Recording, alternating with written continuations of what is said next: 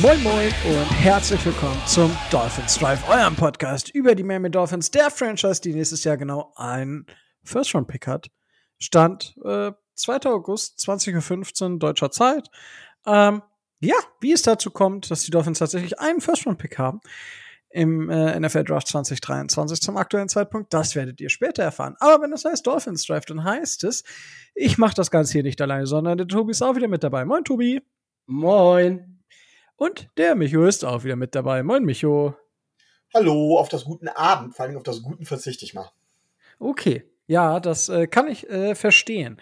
So, ähm, die äh, Trainingscamps oder das Trainingcamp der Dolphins ist im Gange. Es war heute der erste Trainingstag mit ähm, Pets on und holy shit, was für eine Energie da ist. Ähm, holy moly guacamole. Darüber reden wir auf jeden Fall. Und um euch kurz abzuholen, worüber wir diese Woche oder jetzt in dieser Folge sprechen. Ich denke, es ist recht eindeutig. Wenn ihr den Titel gelesen habt, dann wisst ihr vermutlich, worum es gehen wird. Und zwar haben die Dolphins eine Strafe erhalten und äh, darüber sprechen wir am Ende der Folge tatsächlich etwas länger.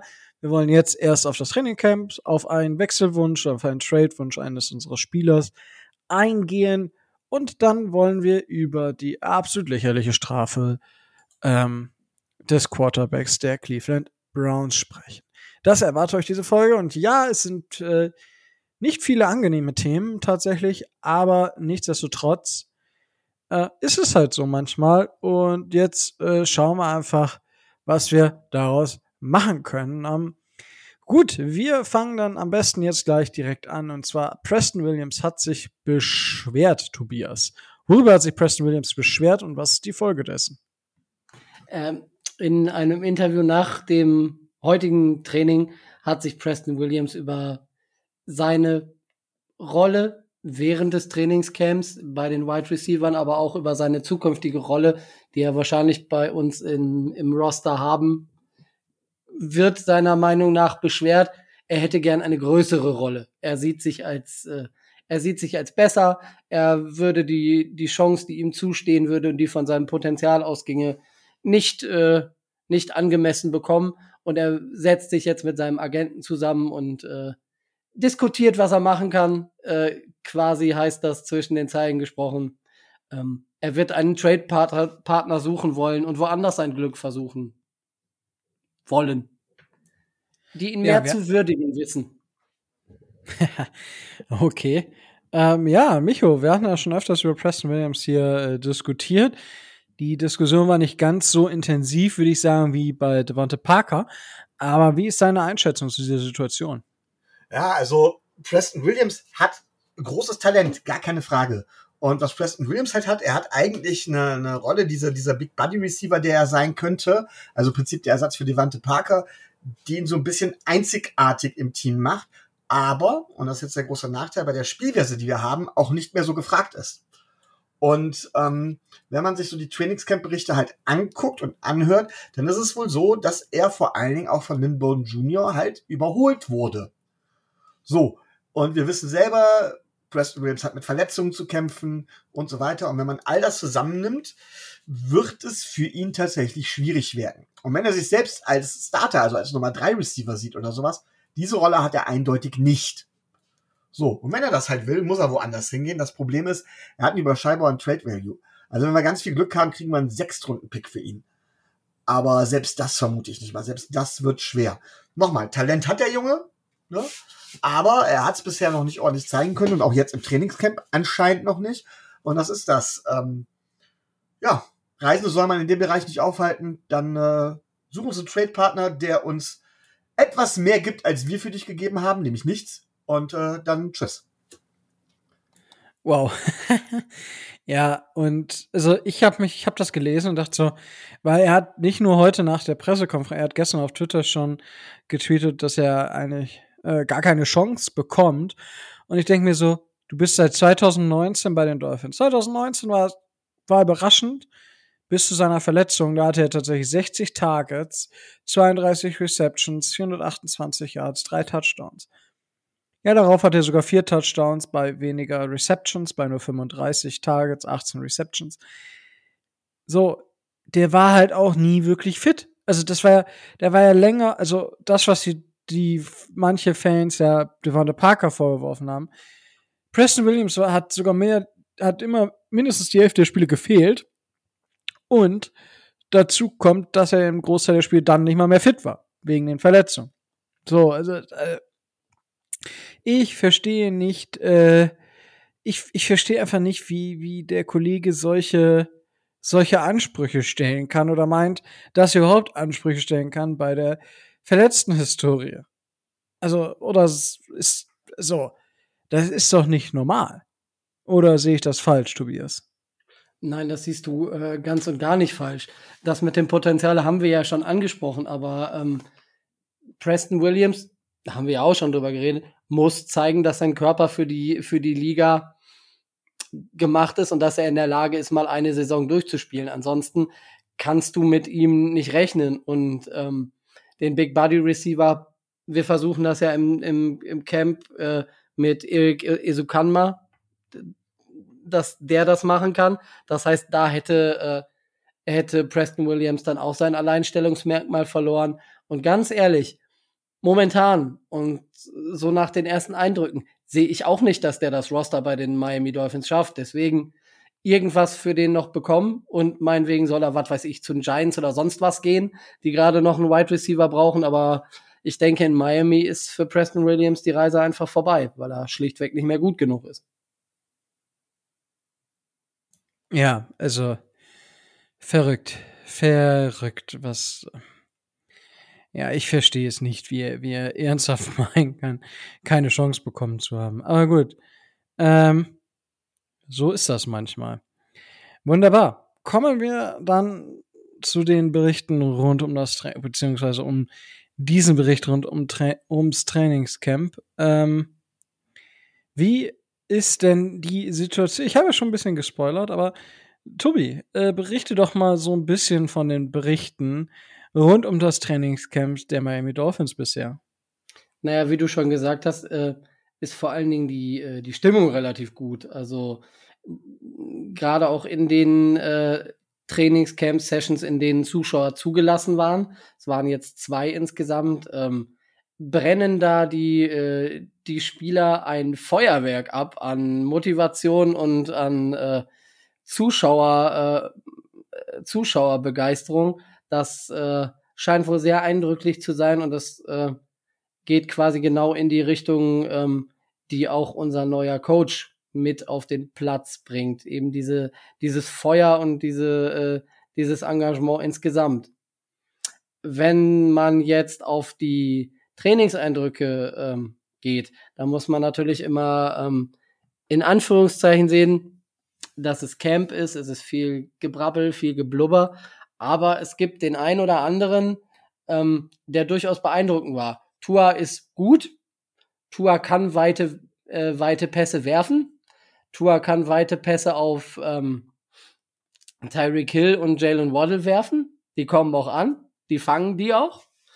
Und ähm, das könnte eventuell, also sehr wahrscheinlich sogar, ein Teil im, in der Offense der Miami Dolphins sein, dass wir in der nächsten Saison häufiger zu sehen bekommen. Eben dieses Field Stretching, was man mit Will Fuller schon vorhatte, diesmal mit äh, Hill und Waddle, dass man da dann das als ein Element sieht. Was äh, eindrücklich war, wieder, wieder mal, äh, unsere Defensive Tackle sind relativ gut.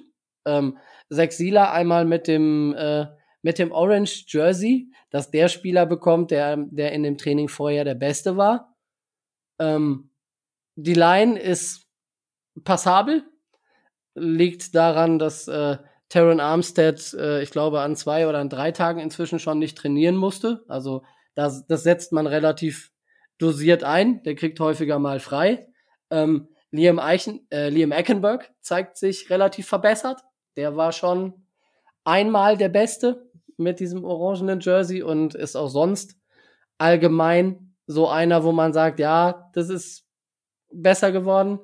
Bei den Wide Receivern haben wir vor allem, wenn man jetzt von äh, Hill und Waddle mal absieht, die in Verbindung mit Tua schon ziemlich gut zu funktionieren scheinen, was man so hört, ähm, haben wir vor allem ähm, Braylon Sanders, der auf sich aufmerksam macht, äh, undrafted Free Agent äh, und bei uns im Camp, der scheint einen guten Job zu machen.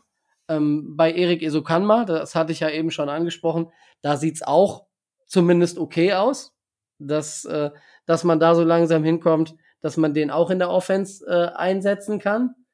Und wenn man auf die andere Seite des, äh, des Balles guckt, ähm, sind da vor allem aufgefallen bei den, äh, bei den Cornerbacks ähm, Trill Williams, der ähm, ich glaube letztes Jahr schon äh, bei uns als undrafted äh, Free Agent war.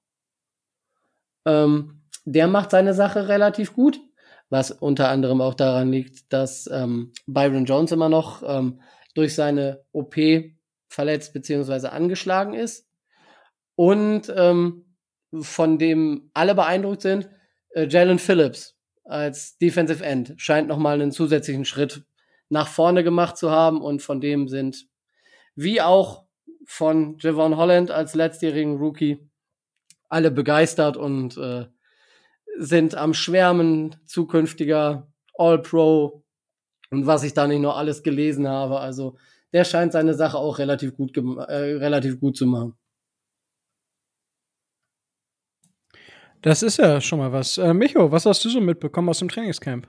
Ja, also ich habe natürlich auch ein bisschen was gesehen. Ähm, fangen wir mal mit der Geschichte mit Tour an. Ähm, ich sag mal so, ich erwarte von Tour, dass der halt, solange der ein Redshirt anhat, also es ist ja so im Training, tragen die Quarterbacks ja meistens rote Hemden als Zeichen dafür, dass sie nicht angegriffen werden dürfen. Das heißt, äh, es wird alles nur angedeutet und so weiter und so fort. Und in der Situation, äh, in dem Training, da erwarte ich halt auch, dass der Quarterback für sich selber auch dementsprechend sagt, okay, ich habe die Zeit, ich settle mich, ich kann die Technik sauber ausführen und so weiter. Und dann kriegst du auch weite Bälle hin. Ich glaube, das kriegt jeder hin. Jeder Quarterback dann hin, in dem Fall. Jeder Quarterback, der in die NFL gedraftet wurde. Der kriegt dann einen tiefen Pass hin. Das heißt, von wegen, da lege ich gar nicht so großen Wert drauf. Das Tour das grundsätzlich kann, glaube ich halt. Die Frage ist halt, kriegt er die Möglichkeit dazu und kann das in der entsprechenden Situation? Und das kann man nur, glaube ich, live im Spiel testen. So, das ist Punkt eins. Ähm, was mir aber vor allen Dingen halt so positiv aufgefallen ist und was auch alle positiv erwähnen, ist ein Vergleich zu vorherigen Trainings. Und da geht es auch nicht um die Stimmung, um die ganzen gute Laune-Onkels oder sowas. Als gute Laune-Onkel ist auch noch, wie heißt er, André, André Blaze, glaube ich, auch ein undrafted Free Agent, meine ich, ein O-Liner, der neben äh, Terry Kill als, als Publikumsanfeuerer extrem aufgefallen ist oder so. Also auch eine sehr positive Stimmung verbreitet. Alles gut und schön. Aber was im Training zählt, neben dem Trainieren der Abläufe, ist tatsächlich die Competition. Und äh, da ist es ganz klar so, dass man früher in den Trainings regelmäßig gesehen hat, wie, wie Xavier Howard halt eben tatsächlich Devante Parker einfach kontrolliert hat. Das ist jetzt ein anderer Schnack, wenn er jetzt hier gegen äh, Tyreek Hill spielt. Und das macht beide besser, denn Scheiß auf Men-Rating oder sonst irgendwas. Entschuldigung, darf ich Scheiß sagen hier oder musst du dann wieder explizite Sprache einstellen, Nico? Naja. Nee, ich denke, bei den Themen, die noch kommen, werde ich sowieso nicht drum zukommen. ignoriere, ignoriere, äh, ignoriert das Men-Rating. Äh, Xavier Howard ist ein Top, mindestens Top 5 Cover-Cornerback. Ja, das macht einen Tyreek Hill besser, wenn er im Training gegen ihn kämpft. Und ein Xavier Howard macht es besser, wenn er gegen mit Tyreek Hill gegen den wohl einen der schnellsten Spieler, wenn nicht den schnellsten Receiver der Liga spielen muss. Und das ist tatsächlich, was beide Seiten besser macht. Und das sieht man wohl im Training ganz, ganz deutlich. Es ist halt jetzt eben nicht mehr so, dass Xavier Howard problemlos seinen Gegenspieler im Griff hat. Ob es jetzt Jakeem Grant war oder halt eben Devante Parker. Sondern mit Terry Kill, da muss er sich richtig, richtig anstrengen. Und er verliert auch öfters. Und aber auch Terry Kill gewinnt tatsächlich nicht jedes Mal. Das heißt, die pushen sich gegenseitig. Und da erwarte ich mir halt viel von. Ja, vor allem, also das ist auch was, was mir zum Beispiel jetzt aufgefallen ist. Gab jetzt ja auch äh, von gestern, glaube ich, den Clip, mh, mm, wo Xavier Howard gegen Jalen Waddle verteidigt hat und Tour das Ding halt einfach so genau serviert hat, dass also Xavier Howard so um drei Zentimeter nicht dran kam und Waddle den genau gefangen hat, wo ich sage, okay, nice. Und danach klatschen die beiden sich ab und nächster Rap. So, mega cool. Ist halt nicht so wie bei anderen Teams, wo der Quarterback sich ein bisschen bedroht fühlt, weil er geschubst wird und dann versucht dem D-Liner, äh, den D-Liner wahrscheinlich, was weiß ich, anzutun, obwohl er von ihm wahrscheinlich einfach nur platt gedrückt werden würde. Mm. Und ja, das war ein Shot an die lieben Bills-Fans mit ihrem wunderbaren Quarterback. Auf jeden Fall ist die Competition groß. Die Stimmung ist gut und natürlich, wenn die Dolphins die ersten fünf Spiele verlieren, dann ist die Stimmung nicht mehr gut.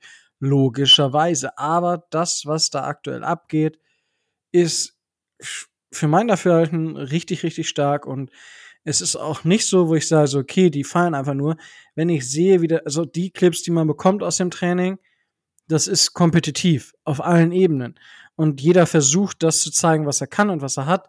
Und dementsprechend finde ich das bisher schon, schon ziemlich beeindruckend. Ist auch witzig, wenn man wieder äh, so ein bisschen die, die Reporter äh, rund ums Dolphins Camp sich anschaut, was so ähm, ja, nicht direkt von den Dolphins, äh, aber von Dolphins nahen Reportern und dann von dem Kollegen Omar Kelly gepostet wird, so die Unterschiede zwischen ein getippter Pass, den Byron Jones fast zur Inter äh, nicht Byron, Brandon Jones fast zur Interception abfängt, ähm, ist das, was auf der einen Seite reported wird. Auf der anderen Seite war, ja, der hat den äh, Brandon Jones quasi in die Arme geworfen und der hat ihn einfach nicht gefangen.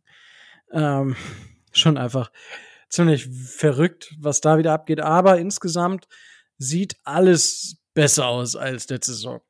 So würde ich das mal beschreiben. Auch ähm, wenn man sieht, wie Tour sich bewegt, das sieht einfach flüssiger aus, das sieht stabiler aus und das sieht kontrollierter aus. Und das, was dabei rumkommt, ist auch das, wo ich sage, okay, damit können wir wahrscheinlich sehr, sehr gut arbeiten. Und was für mich vor allem auch sehr gut ist, dass ich immer wieder Midrange lese, weil das war groß, die große Schwäche von Tour in der letzten Saison. Beziehungsweise da sah er überhaupt nicht gut aus. Und das bis jetzt scheint das gut zu funktionieren. Ja, wir sind immer noch im Trainingscamp und das hat erstmal gar nicht zu bedeuten. Und entscheidend ist es dann, wenn es in die Saison geht. Aber bisher bin ich zumindest nicht unzufrieden. So würde ich das, das mal beschreiben. Tobi, möchtest du noch etwas ergänzen? Als Ergänzung zu Micho noch, der, der junge Mann heißt äh, Blaze Andrews, nicht Andrews Blaze, aber das ist nur, Ja, sorry. das ist nur eine Ergänzung. Ich denke, ähm, so wie, wie man, wie ihm manche dann auch in Anlehnung an Stone Cold Steve Austin eine WWE-Karriere ans Herz legen wollen, wäre wär wahrscheinlich erfolgsversprechender als die Tatsache, dass er wahrscheinlich das Roster der Dolphins nicht schafft. Also wer es nicht, nicht weiß, der hat ja diese zwei Bierdosen über, überm Kopf verdrückt und das war halt ein Move, den dieser Wrestler Steve, Stone Cold Steve Austin auch mal gemacht hat, ne?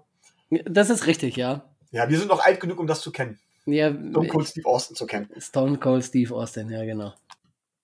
Aber das, äh, das nur nebenbei und ähm, wie du schon sagst, Micho, ähm, Xavier Howard ist auch ein bisschen angefixt. Also, das ist nicht mehr so, der macht Dienst nach Vorschrift, geht zum Training und dann geht er wieder nach Hause, sondern der bleibt extra länger, ähm, macht Sprintübungen und so, damit er halt auch mit Tyreek Hill mithalten kann. Und das kann für sein Spiel in der Liga sicherlich nicht verkehrt sein.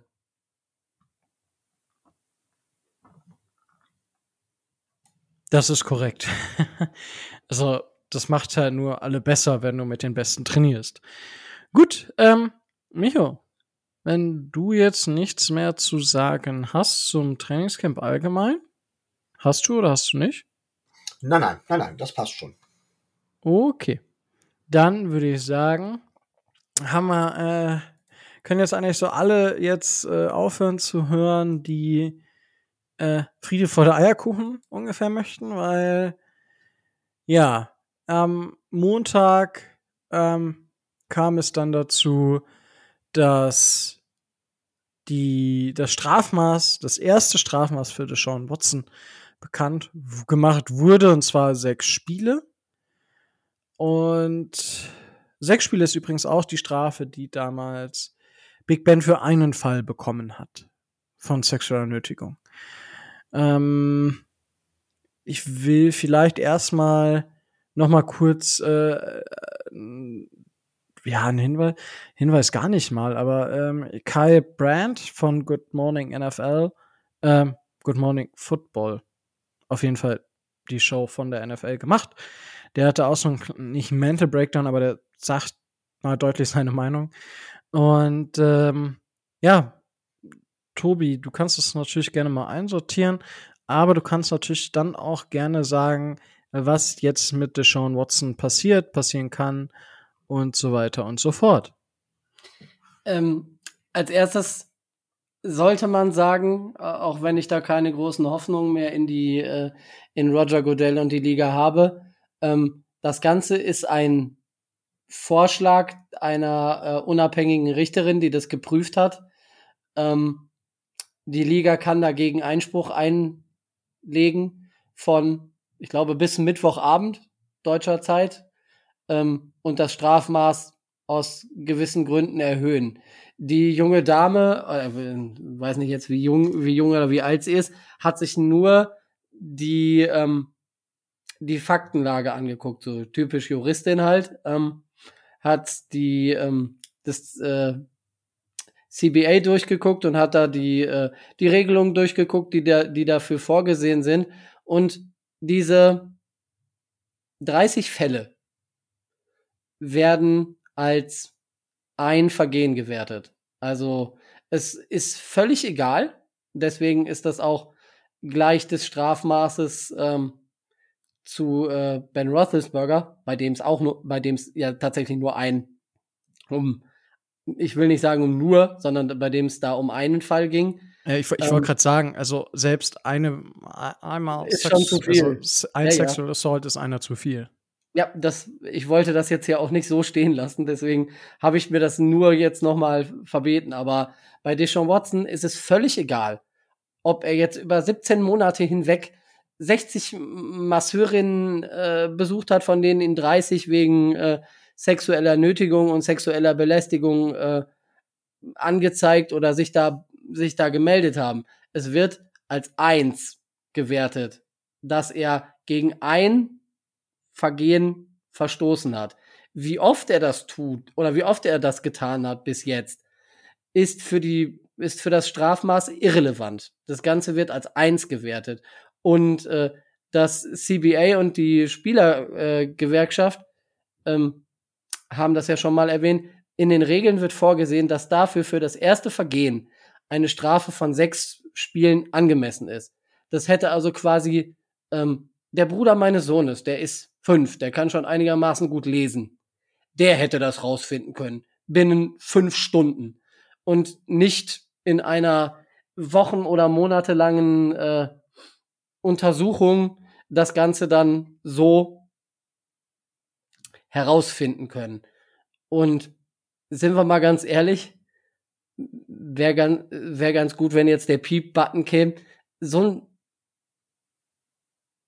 ignoranter Scheißkerl, der ähm, sein Geld, seine Macht und seine Position missbraucht, um Frauen, in erster Linie Frauen, die eine Dienstleistung an, äh, die eine Dienstleistung anbieten, dazu zwingt und psychisch unter Druck setzt, ähm, mit ihnen, mit ihnen, an ihnen oder bei ihnen sexuelle Handlungen zu begehen, ähm, gehört für mich nicht sechs Spiele, nicht ein Jahr gesperrt, sondern der gehört für mich ganz, äh, ganz gewaltig erstmal zwei bis drei Jahre in eine Therapie, dass er lernt, wie er vernünftig äh, mit Dienstleister, Dienstleistern und Dienstleisterinnen umzugehen hat und wie er vernünftig mit der Tatsache umzugehen hat, dass er nun mal ähm, durch sein Talent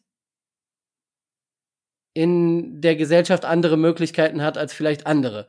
Wenn er Sex braucht, soll er zu einer, soll er zu einer Prostituierten gehen. Das ist in äh, einigen Staaten der USA zumindest legal.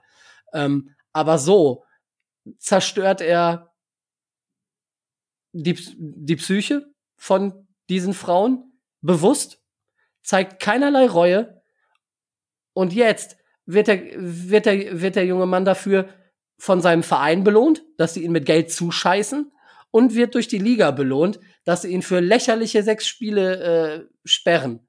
Das finde ich ist ein absoluter Skandal, ist eine absolute Frechheit und äh, zeigt genau die Wertigkeit, die diese Liga bei gewissen Dingen immer noch leider hat.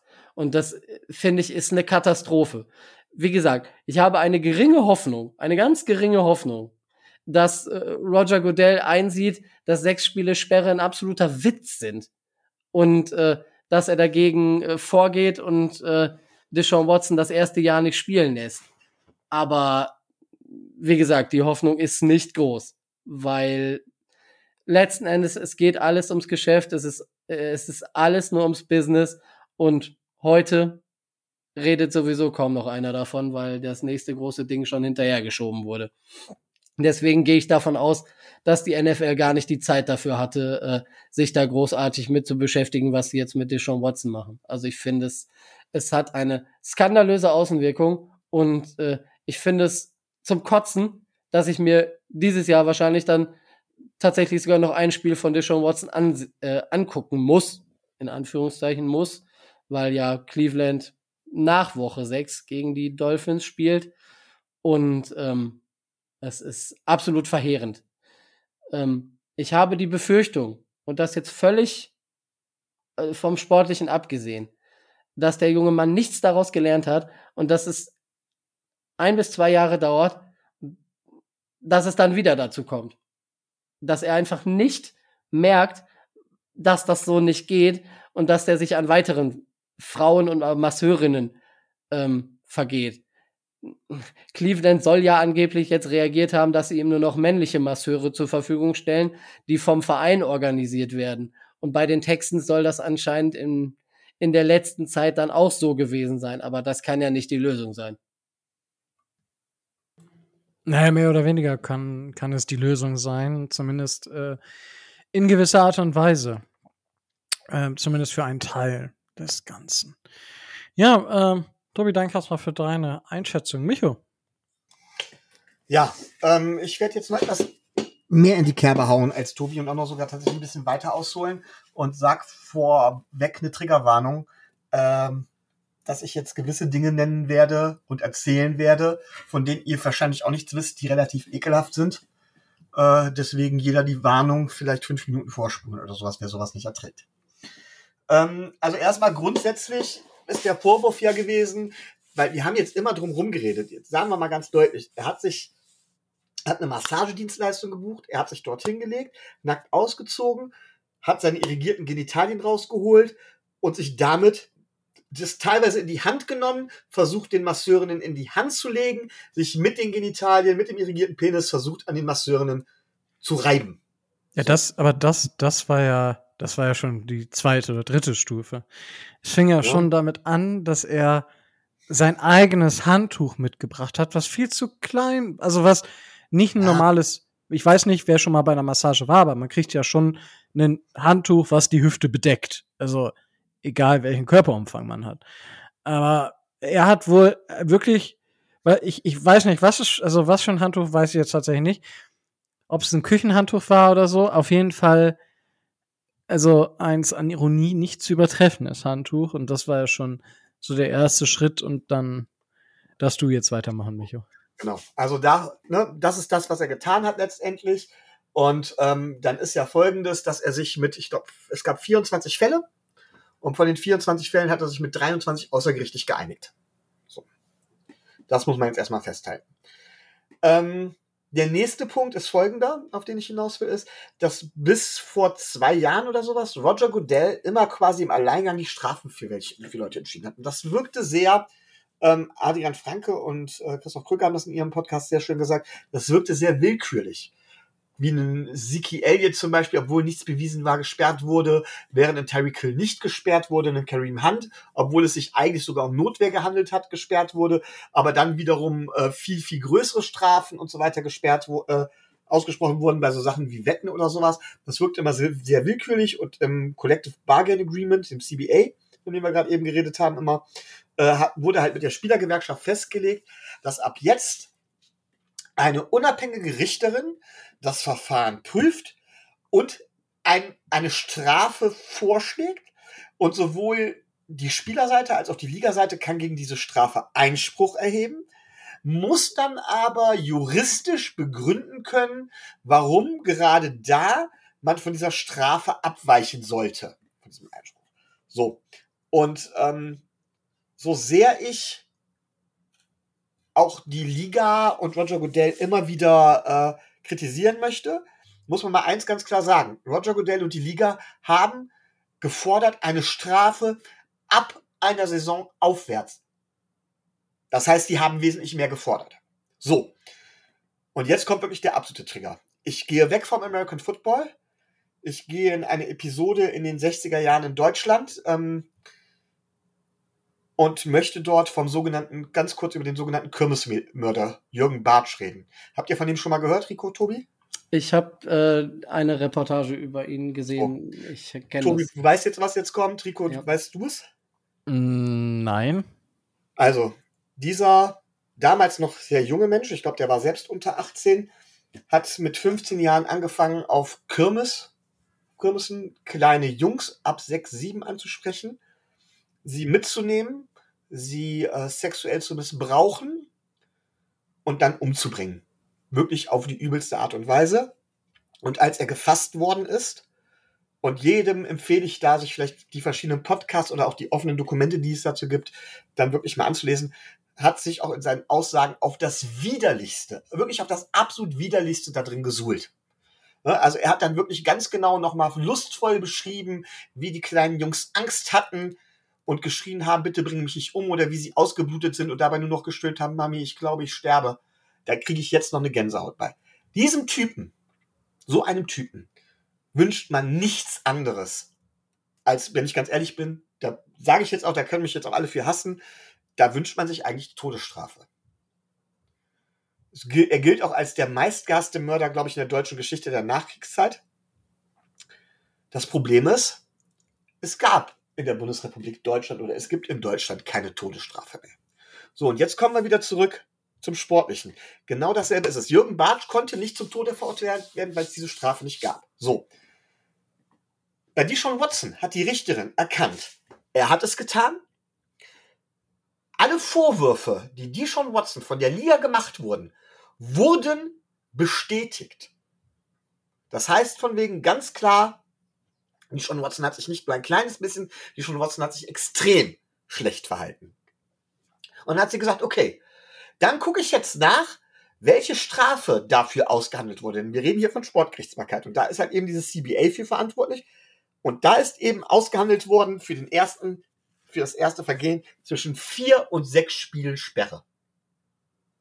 Und sie ist am oberen Ende geblieben und sie hat dann auch gesagt von wegen, ähm, ich konnte keine höhere Strafe verhängen, obwohl ich das gern getan hätte.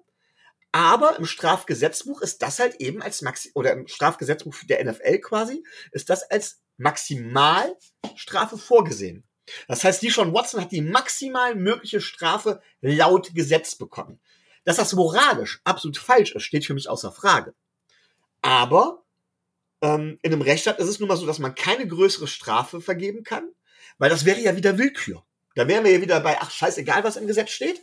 Wir, wir verurteilen jetzt einfach. Ja, genauso wie man damals dann vielleicht gesagt hätte, scheißegal, was im Gesetz steht, für Jürgen Bartsch nehmen wir nochmal die Todesstrafe in die Hand. Ja, äh, das kann man in einem Rechtsstaat in meinen Augen einfach nicht tun. So. Ähm, deswegen hat die schon Watson die maximal mögliche Strafe bekommen. Und jetzt kommen halt zwei Dinge. Das eine ist, man muss an dieses CBA ran. Da müssen die Strafen eindeutig anders gesetzt und anders definiert werden. Das ist Punkt eins. Nur das ist eine Verhandlungssache. Das Collective Bargaining Agreement ist nun mal schon eine Zeit lang in Kraft. Das kann man jetzt nicht ändern. Ähm, es gibt diesen, ich meine, Alan Turing war das, der, der britische Mathematiker, der auch die Enigma mit entschlüsselt hat und einer der Pioniere der Computerarbeit ist, der ist wegen Homosexualität verurteilt worden. Und dann haben die, haben, haben Angehörige später gesagt, er soll doch bitte im Nachhinein freigesprochen werden. Weil er ist dann gestorben im, im Rahmen einer chemischen Kastration.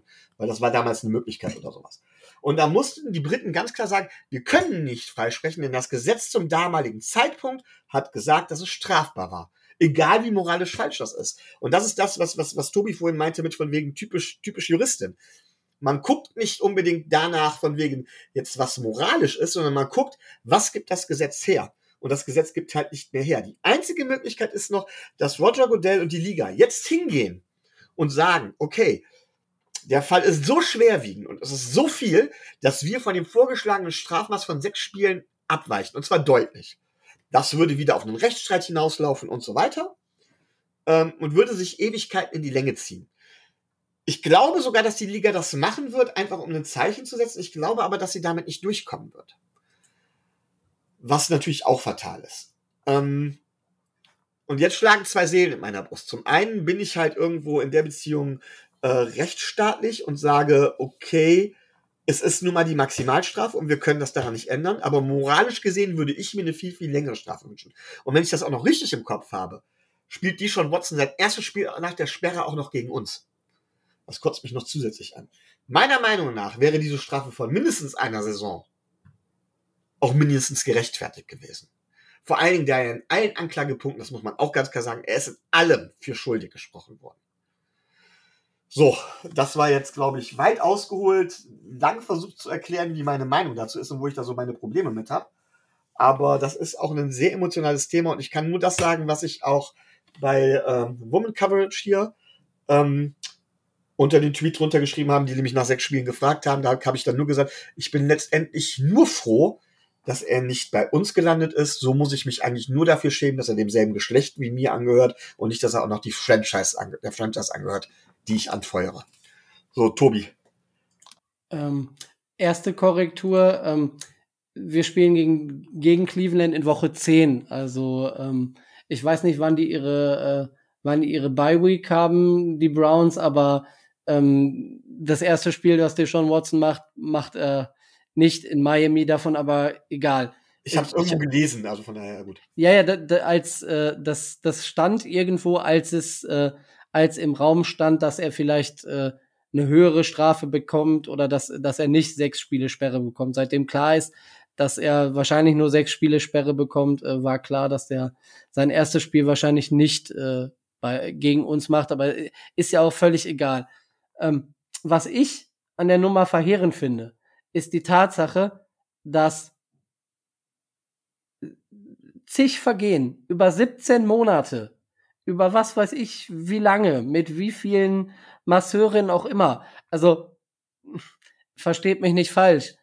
Für mich ist es da egal, ob es eine oder 35 sind. Ich find's immer richtig scheiße.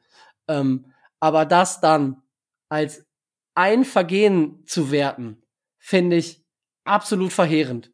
Es ist absolut äh, für mich nicht nachvollziehbar. Ähm, aus meiner Sicht wäre es angebracht, für jedes, Ver jedes Vergehen eine, äh, eine Sperre äh, zu geben. Und wenn es dann 40 Spiele sind, ja mein Gott, dann hat das verdient. Verdammt nochmal, dann hat er es verdient. Ich kann mir diesen Sportler nicht angucken, ohne dass mir die Galle hochkommt. Und er macht mir diesen Sport madig. Und dafür alleine wünsche ich ihm schon die Pest an den Hals, weil er durch seine Person und durch die Tatsache, dass er da, äh, dass er da auf dem Platz stehen darf, dieses oder nächste Saison, wenn ich sage 40 Spiele Sperre, äh, dann reden wir ja über mehr als zwei Jahre. Und ähm, der junge Mann ist krank, der braucht professionelle Unterstützung und der gehört aus meiner Sicht in eine ähm, in eine Klinik, die das behandelt und nicht auf den Footballplatz. Und ähm, ich werde werd gleich noch sauer, aber ähm, das, das reicht aus, aus meiner Sicht jetzt erstmal. Ich finde, das Zeichen, was die Liga da setzt, ist verheerend. Und ich weiß, man soll das nicht vergleichen. Und ich weiß, man kann es nicht vergleichen. Aber wenn ich einen Calvin Ridley für ein Jahr sperre, weil der während einer Verletzung äh, auf, äh, auf Spiele wettet, wett, ein Wettvergehen, der 17 Spiele Sperre kriegt. Ähm, und Deshaun Watson kriegt für 30-fache sexuelle Nötigung, sechs Spiele Sperre, dann packe ich mir an den Kopf und verstehe das nicht. Und verstehe es, wie du sagst, da sind wir dann im, im moralischen Bereich. Ich kann das einfach nicht nachvollziehen und es will mir nicht in den Kopf rein, wie eine Liga oder wie ein, ein, ein, ein Sportverband, der die NFL ja nun mal ist, mit einer gesellschaftlich, ethisch, moralischen Verantwortung so etwas verantworten kann, weil das ein völlig falsches Zeichen setzt und ähm, Frauen an sich so dermaßen abwertet und äh, den Beruf der Masseurin so dermaßen in den Dreck zieht, dass, ähm, dass mir da eigentlich die Worte fehlen. Aber es ist einfach, ich find's zum, ich find's zum Kotzen. Und als ich gehört habe, dass der sechs Spiele gesperrt wird, habe ich gesagt, mein Gott, wieso sechs? Lass doch 60 sein. Also ich kann das nicht nachvollziehen. Und äh, ich find's ganz furchtbar, ganz furchtbar, weil es mir den Sport kaputt macht. Und das finde ich zum Kotzen, ehrlich gesagt. Und jetzt habe ich genug Luft abgelassen, glaube ich.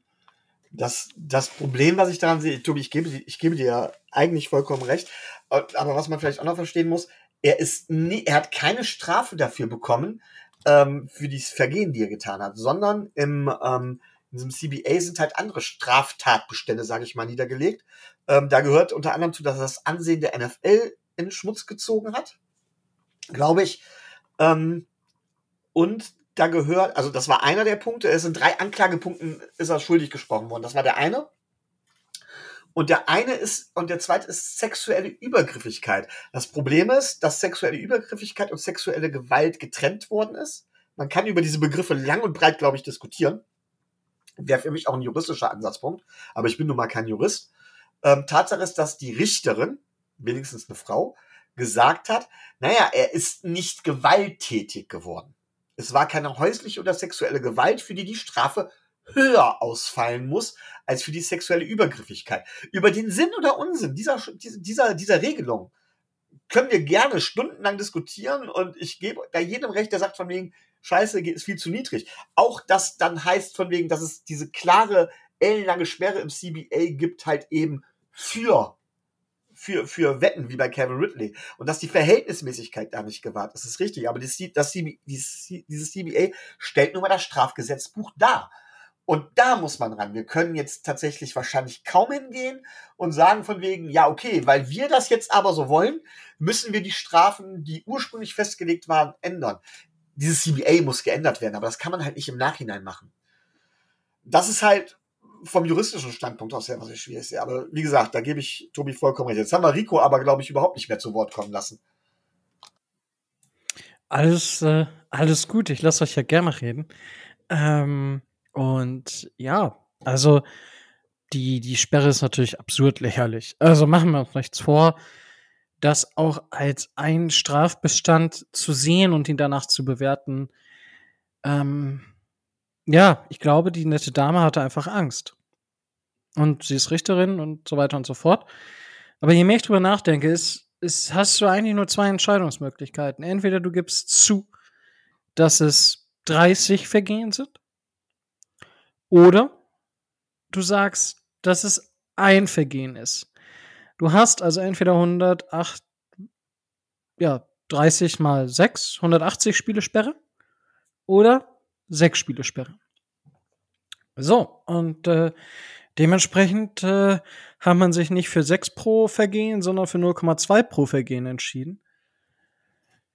Ja, ist für mich absolut nicht nachvollziehbar und das ist für mich auch ein Thema, wo ich sage, okay, also ah, das Einzige, was eigentlich jetzt die NFL in dem Moment jetzt noch retten kann, ein bisschen das Gewicht zu, Gesicht zu wahren, ähm, ist, dass Roger Goodell ähm, den Kollegen ähm, Watson einfach auf die Commissioner äh, Consumption List, heißt sie, glaube ich, setzt und dementsprechend erstmal auf unbestimmte Zeit ähm, ja, aus dem Verkehr zieht. Weil, und dann einfach sagt, okay, du machst eine Therapie und so weiter und so fort und in anderthalb Jahren können wir uns unterhalten, ob du reinstated wirst. Nichts anderes war es ja damals bei äh, Mann, ähm, Miles Garrett, der gut mit dem Helm auf Kyle Rudolph äh, geschlagen hat, ähm, der auch auf dieser Liste gelandet ist. Und ich verstehe, also ich habe ja auch so meine Probleme damit und ähm, wenn man das mit Calvin Ridley vergleicht, hat die NFL einfach eine höhere Leverage bei, bei Calvin Ridley. Weil da, und auch dazu kommen wir gleich noch, es geht es um die direkte Integrität des Spiels und des Sports. Und ähm, darüber kann man halt eine Sache, man kann natürlich auch grundsätzlich mal überlegen, sollte die NFL überhaupt Spieler dafür sperren, was sie in, in ihrem Privatleben machen? Sollen sie dafür nicht strafrechtlich beziehungsweise ähm, äh, nicht privatrechtlich, ich, ich will immer privatrechtlich sagen, wie komme ich denn da drauf? Ähm, Zivilrechtlich meinst du? zivilrechtlich ähm, belangt werden. Das ist eine ganz andere Diskussion, weil es ja quasi eine Art Paralleljustiz ist. Und ich, ich sag mal, wenn jetzt ein Arbeitskollege halt, ich sag mal, 30 Mal angeklagt wird und dann freigesprochen wird, dann sagt man es auch, okay, ja, ist halt so. Er wurde nicht freigesprochen, ähm, versteht das jetzt nicht falsch, aber nur so als äh, ja, kurze Überleitung, ähm, beziehungsweise als kurze, kurzer Punkt, den man theoretisch anbringen könnte, den ich nur erwähnen möchte, der nicht mein Standpunkt in diesem Fall ist, weil wir sprechen, also wir sprechen hier nicht von, von einem Fall, wir sprechen von 30 Fällen, die bekannt sind. Und sorry, das, das geht einfach nicht mehr. Da geht es um, da, das ist größer als das Spiel American Football. Das Ding ist größer als die NFL. Da geht es darum, Machtpositionen gegenüber Frauen, gegenüber Menschen nicht auszunutzen. Da geht es darum, einfach sich wie ein normaler Mensch zu benehmen und nicht einfach zu meinen, weil man Geld hat und ein, ein, ein prominenter ist, dass man da mal eben mal einen raushauen kann. So, das, das funktioniert nicht. Was glauben die Leute denn, wer sie sind? Ja, und ganz im Ernst. Ich, äh, also ich bin ja normalerweise nicht mehr so gehässig, wie ich mal war. Aber ich hoffe, dass Deshaun Watson einen männlichen Masseur trifft, der immer ordentlich die Nudel abdreht. Ja, also ich, das, also ich, das, ich begreife das einfach nicht, wie man so sein kann. Und ja, es, ich hoffe, dass äh, Roger Goodell ähm, das jetzt doch noch Einspruch einlegt und dann sagt so und so, weil es, es geht nicht. Und ganz im Ernst, das, was die Browns da gemacht haben, auch ein Dumpsterfire für ein Franchise. Also so einem Menschen dann noch, der, der, der verliert, ein, was verliert der? 0, irgendwas Prozent von seinem Gehalt, weil er dieses Jahr gar kein, also gar kein Gehalt quasi bekommt, sondern das alles auf die anderen Jahre ähm, überschrieben ist. Das, das ist ja auch noch so absurd, ja, dass die Browns quasi als Vorsichtsmaßnahme, damit er ja zu ihnen kommt, diese, diesen Vertrag mit dem eingegangen sind. Also, sorry, was ist das denn? Und was ist das denn für eine absurde Situation? Das, das zeigt doch, womit die Browns gerechnet haben. Und äh, äh, sorry, wie kann ich, wie kann ich, also, dass solche Menschen nicht bestraft werden. Ja, genauso wie Dan Snyder von Washington, von den Washington Commanders. Dass solche Menschen in der NFL tätig sein dürfen. Ja, weil sie außerhalb der Integrität des Spiels äh, sich benehmen wie die Axt im Walde, wie Hinterwäldler, wie die asozialsten der Asozialen, um hier nicht zu ausfällig zu werden. Aber ja, solche Leute, denen hält man die Hand von Arsch. Ja, und das ist was, wo ich sage, okay, das ist, das ist absolut shady und ich hoffe und bete, dass wir spätestens, ich glaube, ich weiß nicht, 48 Stunden oder wie, wie viel Zeit man hat Drei oder wie viel Tage. Zeit die NFL, was? Drei Tage haben die. Okay. Von, ge von dann, gestern an. Dann sind 72 ja. Stunden. Ja. Ähm, dass die NFL da definitiv noch äh, aktiv wird. Weil das muss meiner, meiner Meinung nach noch mehr nach sich ziehen und ja, ich, ich hoffe es einfach, weil das wird, würde dem Sport nicht gerecht werden. Ganz einfach. Ganz einfach. Da geht es mehr als um die Integrität des Sports, da geht es um die Integrität der NFL, da geht es um die, das Image, nicht mal mehr das Image, da geht es um, um die Würde der Menschen, die die NFL vertritt oder daneben nicht vertritt. Micho. Ähm, ganz kurz, äh, ich will nur, wenn wir das Thema auch abschließen, dann wollte ich tatsächlich noch was dazu sagen. Ich weiß nicht, Rico, ich wollte dich da nicht unterbrechen. Äh, du darfst. Ähm, es ging mir eigentlich nur darum, ähm, ich wollte das nicht so ganz im, im, im Regen stehen lassen, aber ich finde, das ist der passende Zeitpunkt. Ich habe vorhin über diesen Kirmesmörder Jürgen Bartsch geredet, dem halt eben viele den Tod gewünscht haben, der zu lebenslanger Haft verurteilt wurde und der dann auch noch sein Recht auf Kastration in Anspruch genommen hat, um eine Chance auf eine Bewährung zu kriegen oder sowas. Und er ist dann tatsächlich auf dem OP-Tisch anhand der Narkose verstorben. Es war wohl eine falsch dosierte Narkose. Trauschau wem? Der Arzt ist tatsächlich wegen fahrlässiger Tötung dafür auch verurteilt worden und ins Gefängnis gegangen. Ähm, das heißt, nur so, damit ihr auch so eine am Ende eine Geschichte habt, äh, ein Ende der Geschichte habt und vielleicht auch als Beispiel dafür, was passiert denn, wenn ich mich nicht an Gesetze halte. Ist das denn okay? Ist das nicht okay? Was auch immer.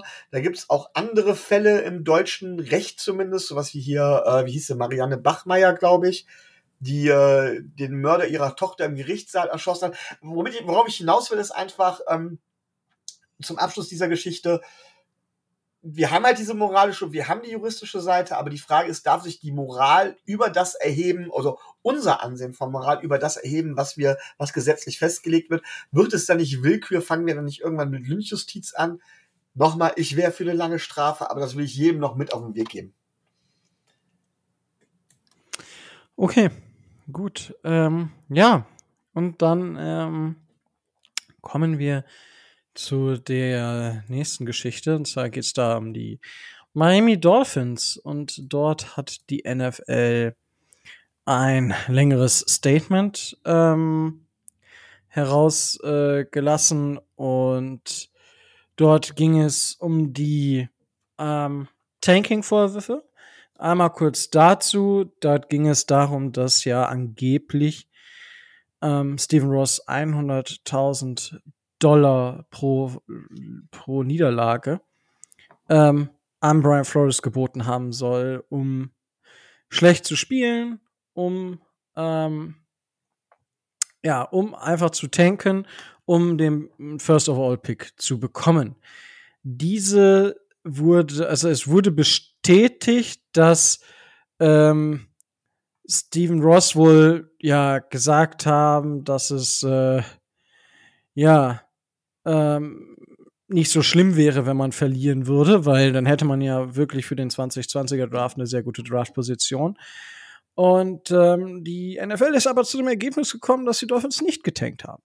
Ja, also das hat sich nicht bewahrheitet. Das heißt, ähm, ja, man hat es quasi abgetan, dass unser Owner, ähm, der Besitzer der Miami Dolphins, dies also nicht getan haben soll, beziehungsweise dass den Dolphins Tanking nicht vorgeworfen, vorgeworfen werden können, vorgeworfen wurde, weil immerhin haben sie auch nicht an Nummer 1, sondern Nummer 5 gepickt. Also dementsprechend, das war für mich ja eh immer haltlos, dass den Dolphins da Tanking vorgeworfen werden kann. Ähm, dass Stephen Ross sowas gesagt haben kann, sollte, whatever. Ja, never mind, wird nicht der einzige Owner gewesen sein, der sowas mal gesagt hat. Problem an der ganzen Geschichte ist halt, mh, hm, wieso es untersucht wurde, ist, weil Brian Flores sich natürlich tierisch über aufgeregt hat, dass er entlassen wurde und das quasi jetzt ihn da, dann auf einmal, also es ist 2019 und 2021 bzw. 2022 hat es dann angefangen zu stören, als er entlassen wurde. Schwierige Situation, auch meiner Meinung nach immer noch so ein bisschen clunky. Wenn es ihn doch so gestört haben, dann hätte er vielleicht sofort reagieren können und nicht erst äh, so viel später. So, das ist das eine. Da sind wir sozusagen ähm, davon gekommen. Dann gab es aber die, die immer noch die Tempering-Geschichte. Ähm, und dort war es ja so, dass die Dolphins sich angeblich mit Tom Brady äh, getroffen haben sollen, ähm, um ihn quasi unter Vertrag zu nehmen. Aber er war währenddessen noch bei den New England Patriots unter Vertrag. Und das soll auch 2021 der Fall gewesen sein. Und im Januar 2022 hat man sich mit Sean Payton beziehungsweise mit dessen Berater beziehungsweise Agent Kontakt aufgenommen, mit diesem gesprochen, auch in einer Phase, in der man das hätte nicht tun dürfen. So, dort hat man befunden, dass die Dolphins schuldig sind. Und zwar ähm, in der 2019, 2020 Situation, wo Brady noch bei den ähm, Patriots ähm, unter Vertrag war. Und 2021 war ja wohl nicht so das Thema, weil dort ging es auch darum, ähm, ähm, also auch darum, dass er bei den Dolphins spielt, aber eben auch als Partner der Dolphins quasi in diese Ownership Circle mit aufgenommen wird. Also das, das alleine hätte wahrscheinlich nichts zur, zur Folge gehabt, aber ist für mich auch super clunky und ähm, 2022 hat man halt eben genau äh, auch gegen die Tempering Sachen verstoßen. Damit äh, hat man den Dolphins dann auch den eigenen 2023 First Round Pick äh, abgenommen. Das heißt, die Dolphins haben aktuell nur noch den San Francisco 49ers First Round Pick nächstes Jahr und dazu verlieren wir noch einen 2024er Drittrunden-Pick. Das ist so ein bisschen das äh, Drumherum. Ähm, Tobi, du kannst es natürlich gerne noch ergänzen. Ähm, ich würde es gern für diejenigen, die jetzt mit dem, mit dem Begriff Tempering oder der Legal Tempering Period, die es in der NFL gibt, nichts anfangen können, das Ganze nochmal kurz präzisieren. Ähm, auch wenn die Spieler nach der Saison ihres Vereins kein, äh, Free Agents werden, bleiben sie bis zum offiziellen Ende des Ligajahres bei den abgebenden Vereinen angestellt. Ähm, das ist in dem Bereich oder in dem Fall wichtig. Ähm, diese Legal Tampering Period, in denen diese Verhandlungen mit den zukünftigen Free Agents ähm, erlaubt sind, sind 52 bis 54 Stunden immer im Februar, Anfang März. Das sind die drei Tage, in denen dann die 500 Namen durchrutschen, der und der signed da und da, äh, der und da hat da und da unterschrieben. Das sind die, ab da darf man mit Free Agents verhandeln. Mit Tom Brady in 2019, in 2021 hat man dies aber so sagt zumindest die Untersuchung, die jetzt ein halbes Jahr lang lief, ähm, bewusst umgangen. Ähm, als Randinfo, da werden keine Spieler bestraft. Also Tom Brady kommt dann natürlich wieder schön fein mit raus, egal wie aktiv er da mit den Dolphins verhandelt hat oder nicht, sondern bestraft werden in erster Linie äh, die Franchises, die Miami Dolphins.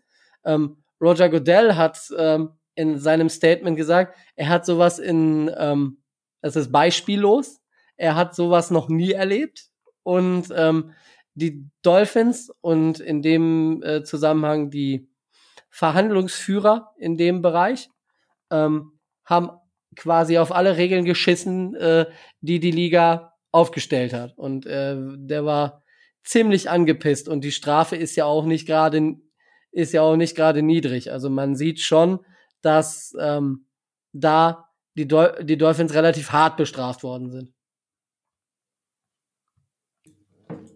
Ähm, genau, also die Dolphins, das, das haben, ich finde, ich finde, das ist, also diese, dieses Framing, der finde ich schon krass so, also äh, noch nie da gewesen. Und du denkst, okay, Leute, ihr habt gestern, also die, die beiden Sachen haben nichts miteinander zu tun. Versteht mich nicht falsch. Ja, aber jemand, der 30 Frauen sexual assaulted und heute stellen sich die Leute dahin, also im der NFL, also nie da gewesen. Ich denke mir so, Leute, habt ihr vielleicht eure Announcements, also die, die Sätze vertauscht so? Ähm, weil hinzukommen, ich glaube, ähm, Äh, Steven Ross darf jetzt bis Mitte Oktober, glaube ich, nicht äh, die Team-Facilities und so weiter betreten und sofort 1,5 Millionen Strafe und wird äh, bis auf weiteres an keinem NFL, keinen der NFL-Meetings teilnehmen dürfen. Kollege Beal, der sozusagen Owner in, äh, in, in the Making, darf ein Jahr an keinem Meeting teilnehmen und hat eine 500.000 Dollar Strafe erhalten. So, ähm, ist da was falsch dran, Tobi? Nee, ähm, was ich in dem Zusammenhang ähm, muss ich, was ich lustig finde, ist, der Herr Biel darf aber zu Dolphins spielen gehen. Das hat die NFL nochmal klar, äh, klargestellt. Der darf sich die Spiele angucken. Ross nicht. Und, ja, gut, das ist ähm, aber logisch. Naja, was so ein bisschen durch Twitter geistert, dass äh, das erste Spiel, was, äh, was Ross wieder besuchen darf, ist, ist nicht das Spiel gegen, äh, gegen Brian Flores und die Pittsburgh Steelers. Das ist nämlich am, soweit ich das weiß, am 16. Oktober 2022.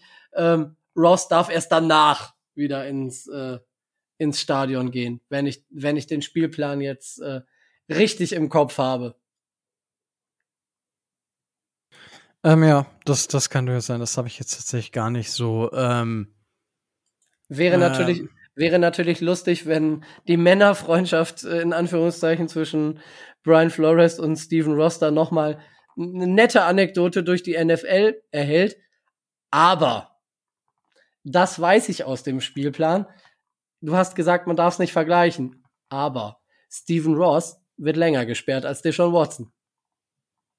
Der darf Ja. am 16. Oktober wieder spielen. das ist halt auch was, wo ich sage, so, ähm, ja, äh, keine Ahnung. Hast Also- keine Fragen mehr. Ja, und vor allem, also für mich ist das halt auch, wenn ich mir jetzt, ähm, das vielleicht erst noch, und dann kannst du auch was sagen, Micho, ähm, diese, warum wird ein Brady nicht gesperrt? So, war, also, das ergibt keinen Sinn. Sean Payton, man, man sieht, was das auch für Saubermänner sind. Ja, also, wenn es um die Kohle geht, dann sind das auch zwei, die da vorne ganz in der ersten Reihe stehen und Scheiß auf alles Mögliche geben. Und wir müssen doch jetzt mal nicht so tun, als würde es Tempering nicht geben. Als würde es nicht jedes Jahr stattfinden. Oder was glaubt ihr? Mal, also, das, das pisst mich persönlich auch noch ein bisschen auf, weswegen ich diese Strafe auch einfach zu hoch finde im Endeffekt, weil wie kann es denn sein, dass nach dem Öffnen der, der Vertragsverhandlungsbums-Dings, dass innerhalb der ersten Minute schon die ersten Verträge rauskommen? So, wie, wie krass sind denn die Berater bitte, dass sie innerhalb von 60 Sekunden einen fünf Jahres 100 Millionen Dollar Vertrag verhandeln können? Mit allen Klauseln und so weiter und so fort.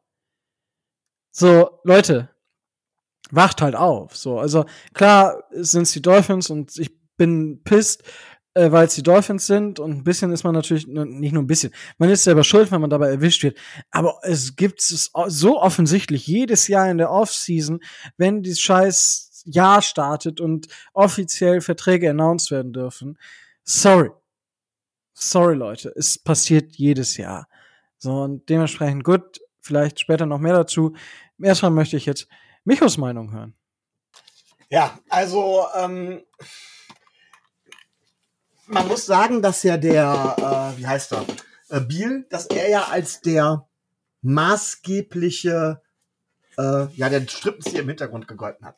Er muss das Ganze, soll das Ganze wohl organisiert haben, immer wieder, soll allerdings halt eben auch tatsächlich ähm, Ross, aber auch Greer und so tatsächlich die ganze Zeit darüber informiert haben grundsätzlich, ja, Tempering ist verboten, ja, jeder macht's. Wenn du erwischt wirst, bist du halt im Arsch. Aber wie gesagt, jetzt können wir ja Kraftausdrücke verwenden. Explizite Sprache ist, glaube ich, in der Folge eh schon gefallen. Ähm, es ist, glaube ich, aber nochmal was anderes, ob du mit einem Spieler, der sowieso schon Free Agent ist oder sowas, äh, verhandelst oder mit einem Spieler, äh, mitten während der Saison zum Teil noch redest. Ich finde, das ist ein Unterschied. Auch da muss man sagen, da haben die Dolphins tatsächlich ähm, das ganz schlimm gemacht. Und ich akzeptiere, dass die Miami Dolphins des Tempering schuldig, schuldig sind. Ich habe dann tatsächlich auch nochmal nachgeguckt, was Tempering eigentlich genau bedeutet. Und ähm, ist halt Action of touching or making changes to something that you should not. Zum Beispiel. Oder Manipulation, Machenschaften. Und das betrifft halt wieder die Integrität der NFL. Und da sind halt klare Strafen halt eben vorgesehen. Ja, ich gebe dir vollkommen recht, Rico. Es sollte im CBA wahrscheinlich auch Strafen dafür geben. Aber die Spielergewerkschaft wird halt ganz schlicht und einfach verhandelt haben, ähm, dass das bei Spielern nicht unter Strafe steht, sondern dass nur die Franchises bestraft werden. Halt alles Verhandlungssache beim Festlegen von diesen Strafgesetzbüchern.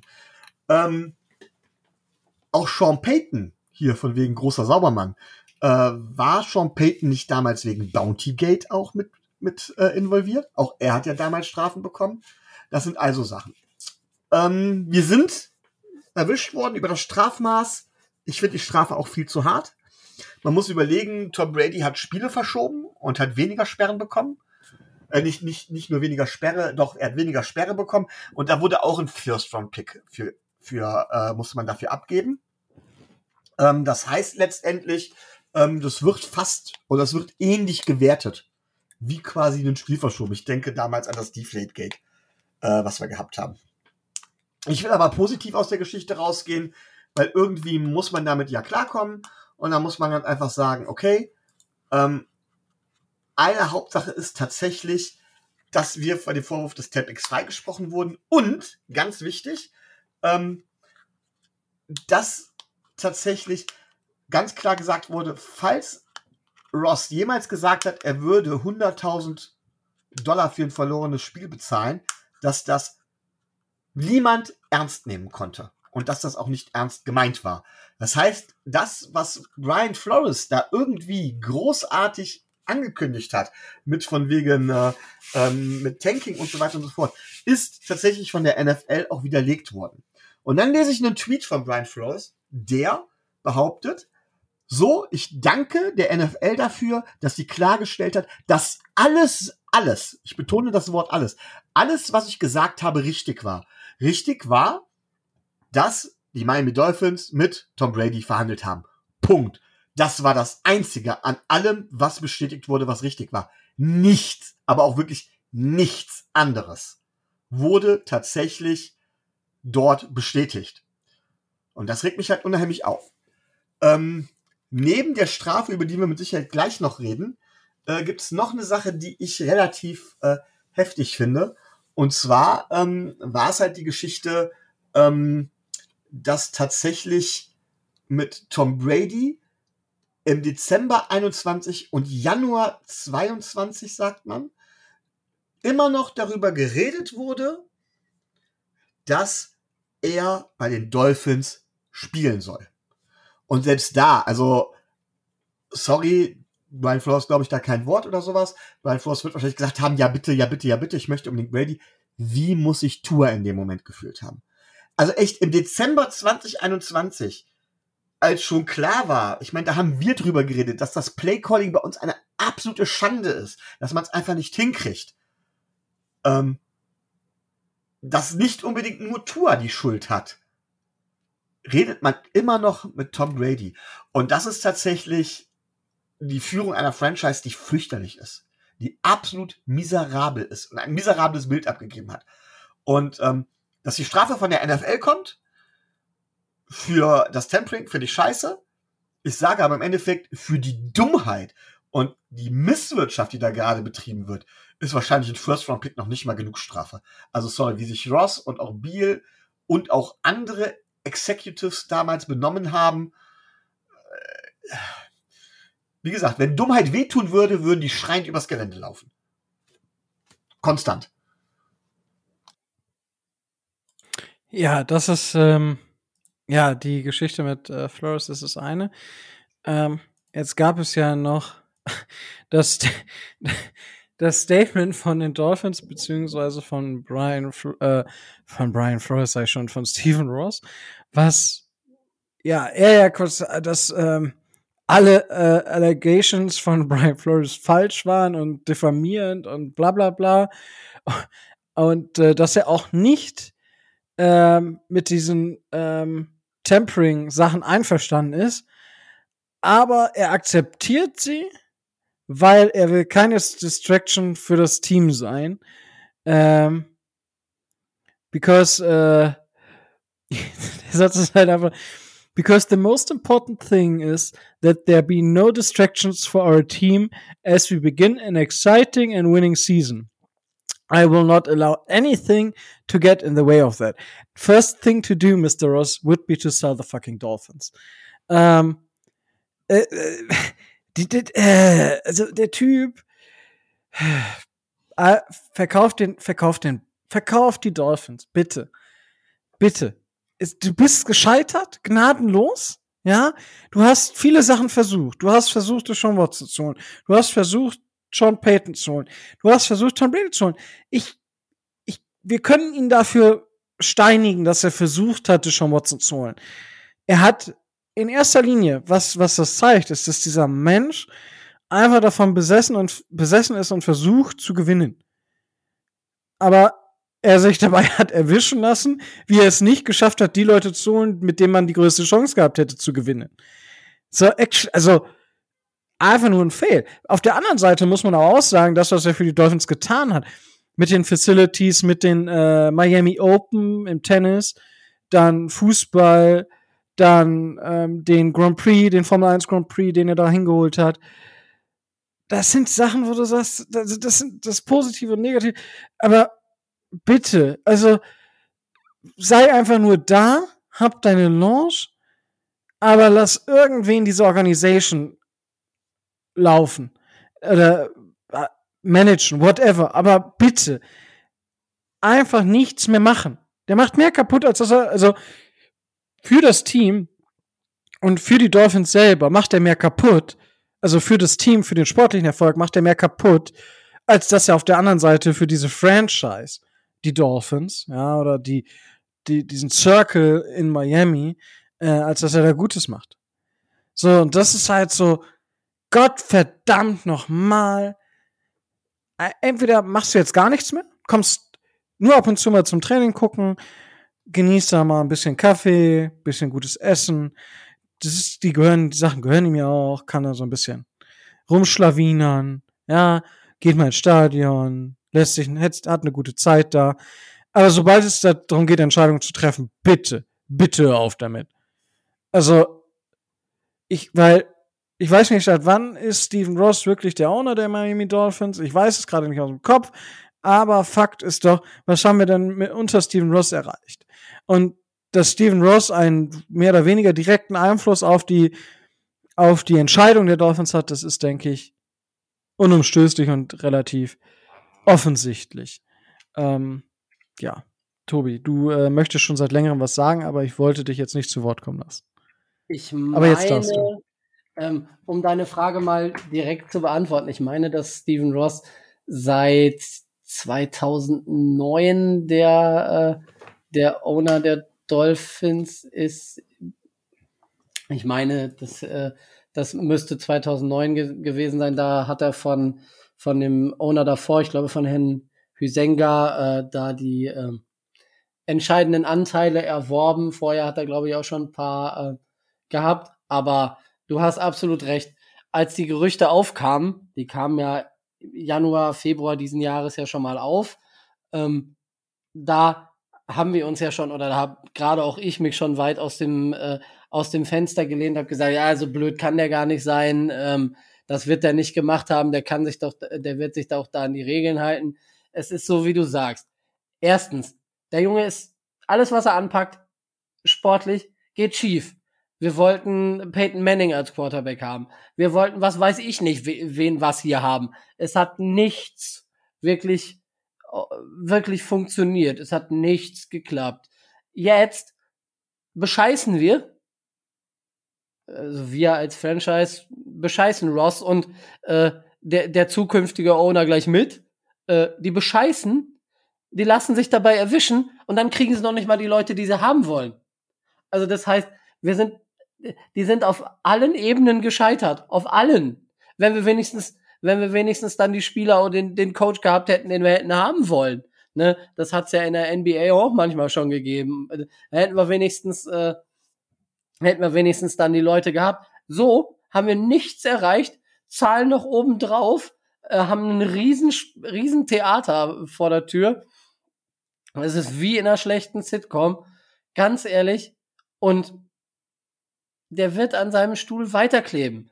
Die anderen Owner, Snyder, Washington oder so, ne? Da siehst du ja, er hätte auch die Franchise schon vor Jahren äh, gezwungen werden müssen, die, die Franchise zu verkaufen. Aber diese ganzen alten weißen Säcke, ne, die hängen ja an ihrem Scheiß bis zum geht nicht mehr. Ich hab's, ums, ich hab's vor einem halben Jahr gesagt und ich sage es jetzt auch. Verkauf den, verkauf die Franchise du sagst, du willst, willst dem Erfolg oder willst dem nicht im Wege stellen. Das Einzige, was du machen kannst, ist, lass jemanden ran, der das vernünftig macht.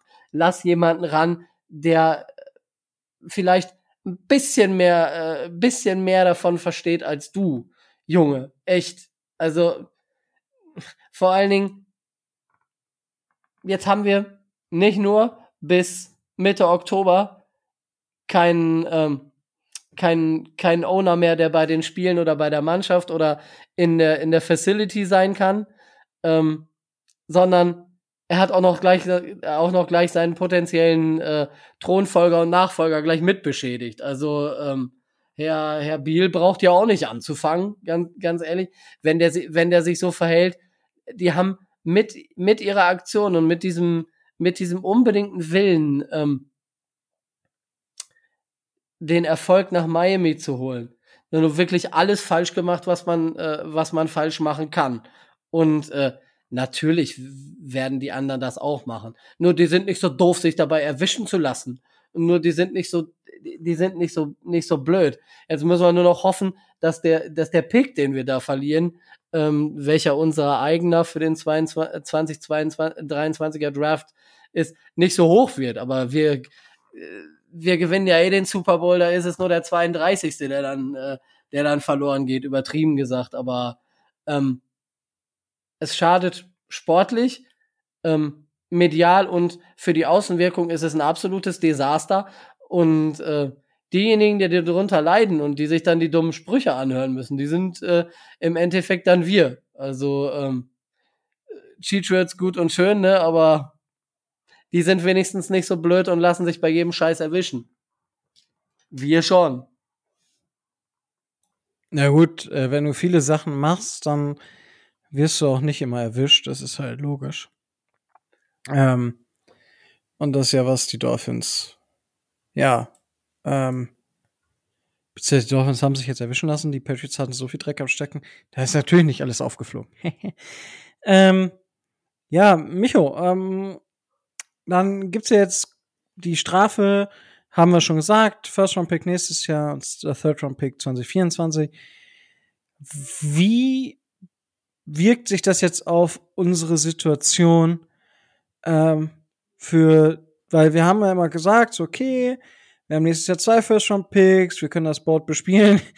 Gut, jetzt haben wir nur noch einen und wenn die Saison für uns nicht gut läuft, tut es natürlich umso mehr weh, weil du hast diesen Pick nicht, um dann noch weiter nach oben zu kommen. Um eventuell, weil das sollte uns klar sein, wenn die Saison nicht gut läuft, dann ist es Tour nicht gewesen. Vermutlich. So, also, wie ist die Situation, ja? Da stellt man sich jetzt die Frage genau. Äh, man hat ja ursprünglich gesagt, ja, wenn Tour es nicht ist, dann haben wir ja zwei Draft-Picks und noch mehr Draft-Munition, dann ist es ja kein Problem, dann gehen wir halt einfach hoch oder runter oder was auch immer und dann ziehen wir nächstes Jahr halt unseren nächsten Versuch mit dem Franchise Quarterback. Und in dieselbe Kerbe schlägt halt eben eine Frage, die uns ja einer gestellt hatte, nämlich, was muss Tua leisten, damit er nicht gescheitert ist? So. Ähm, und an der Stelle, also bevor ich darauf eingehe, nochmal ganz klar zu sagen, dieser Draft-Pick bringt unsere komplette Strategie zum Einstürzen. Wir mussten, wir müssen nach dieser Saison Tour evaluiert haben. Wir müssen nach dieser Saison sagen, Tour ist es oder Tour ist es nicht. Und hätten mit diesem Draft-Pick, falls er es nicht ist, entweder seinen Nachfolger holt oder, falls er es ist, im letzten Jahr seines Rookie-Vertrags, ja, wenn man die 50-Year-Option nicht mitzählt, zählt, perfekte Umstände, um perfekte Umstände schaffen zu können. Egal wie, wirft uns das ganz, ganz, ganz dramatisch zurück. Klar, ein Draftpick ist es nicht immer sicher, was daraus wird und so weiter und so fort. Aber für die Entwicklung der Franchise tut das gerade zu dem Zeitpunkt richtig, richtig weh. Also ganz extrem weh. Kann ich nicht anders sagen. Und ähm, deswegen trifft uns die Strafe doppelt oder dreifach so hart. Muss man auch mal ganz klar sagen. Ne? Ich weiß nicht, ob ihr jetzt schon darüber reden wollt, wie das mit Tour ist oder wie ihr das machen wollt. Eure Entscheidung. Eure Entscheidung. Als wärst du nicht Teil dieses Podcasts. Ähm. Was bist du? Ich bin nur der Stargast. Alles gut, Rico. Red einfach weiter. Oh, Wenn du das, Das wenn du das. Star aus der, wenn du das Star aus der, äh, aus der Ausführung streichst, dann äh, können wir ja vielleicht drüber reden, aber als Gast weiß ich nicht. Lieber als Teil. Ja, auf jeden Fall, äh, ne, vom, also, ja, ich denke, wir haben jetzt ziemlich alles so ein bisschen mal umrissen. Was ist vorgefallen? Gegen was haben die Dolphins verstoßen? Warum sind die Dolphins bestraft worden? Ich denke, wir haben in den letzten Monaten, Jahren, und ja, Jahren nicht, aber in den letzten Monaten auf jeden Fall öfter darüber gesprochen. Dementsprechend weiß ich jetzt nicht, ob wir irgendwas haben, worüber wir jetzt noch sprechen müssen. Wenn ihr irgendwas habt, also jetzt direkt zu dem Thema, worüber ihr sprechen möchtet, können wir da noch drüber sprechen. Ansonsten könnten wir zu dem Thema, Thema Micho, was du gerade schon angeteasert hast, natürlich noch rumgehen. Ähm, ich weiß, Tobi, möchtest, hast du noch irgendwas?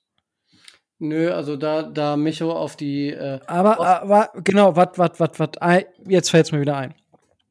ein. Eine Frage können, also ach, die- Dolphins hätten natürlich Einspruch einlegen können, tun sie aber nicht, das hat Ross ja schon gesagt. Und jetzt ist, kommt das nächste, das wollte ich noch sagen.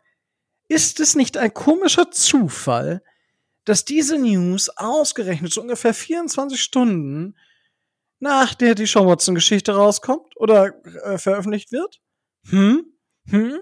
Möchte die NFL da vielleicht ablenken, um zufällig. Oh, jetzt sind die 72 72 Stunden rum.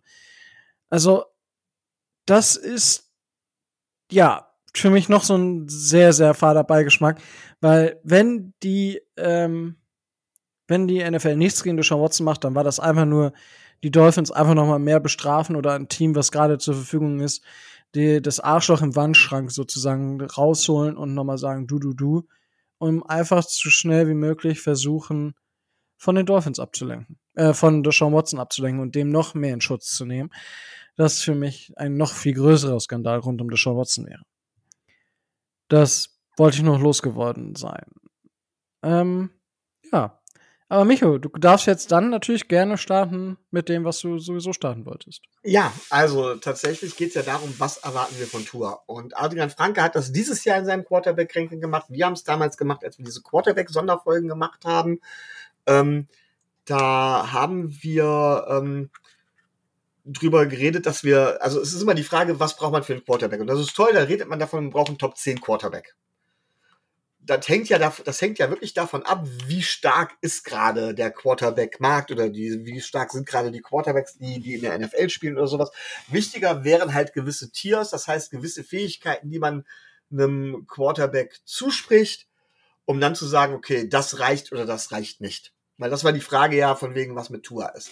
Und ich habe ja die These, der Rico stark widerspricht, in den Raum geworfen und gesagt von wegen, naja, es reden immer alle von diesem Top 10 Franchise Quarterback, also dem Quarterback, der, ich will es lieber in so ein Tier fassen, der, den Quarterback, der dir regelmäßig, wirklich regelmäßig Spiele im Alleingang gewinnt. Den brauchst du, um den Super Bowl tatsächlich zu gewinnen. Und da sage ich dann, nö. Und äh, meine Theorie ist halt, du brauchst halt eher einen Quarterback, der. Ist ja auch nicht richtig, was du sagst. Haben wir nochmal? Ist ja auch nicht richtig, was du sagst.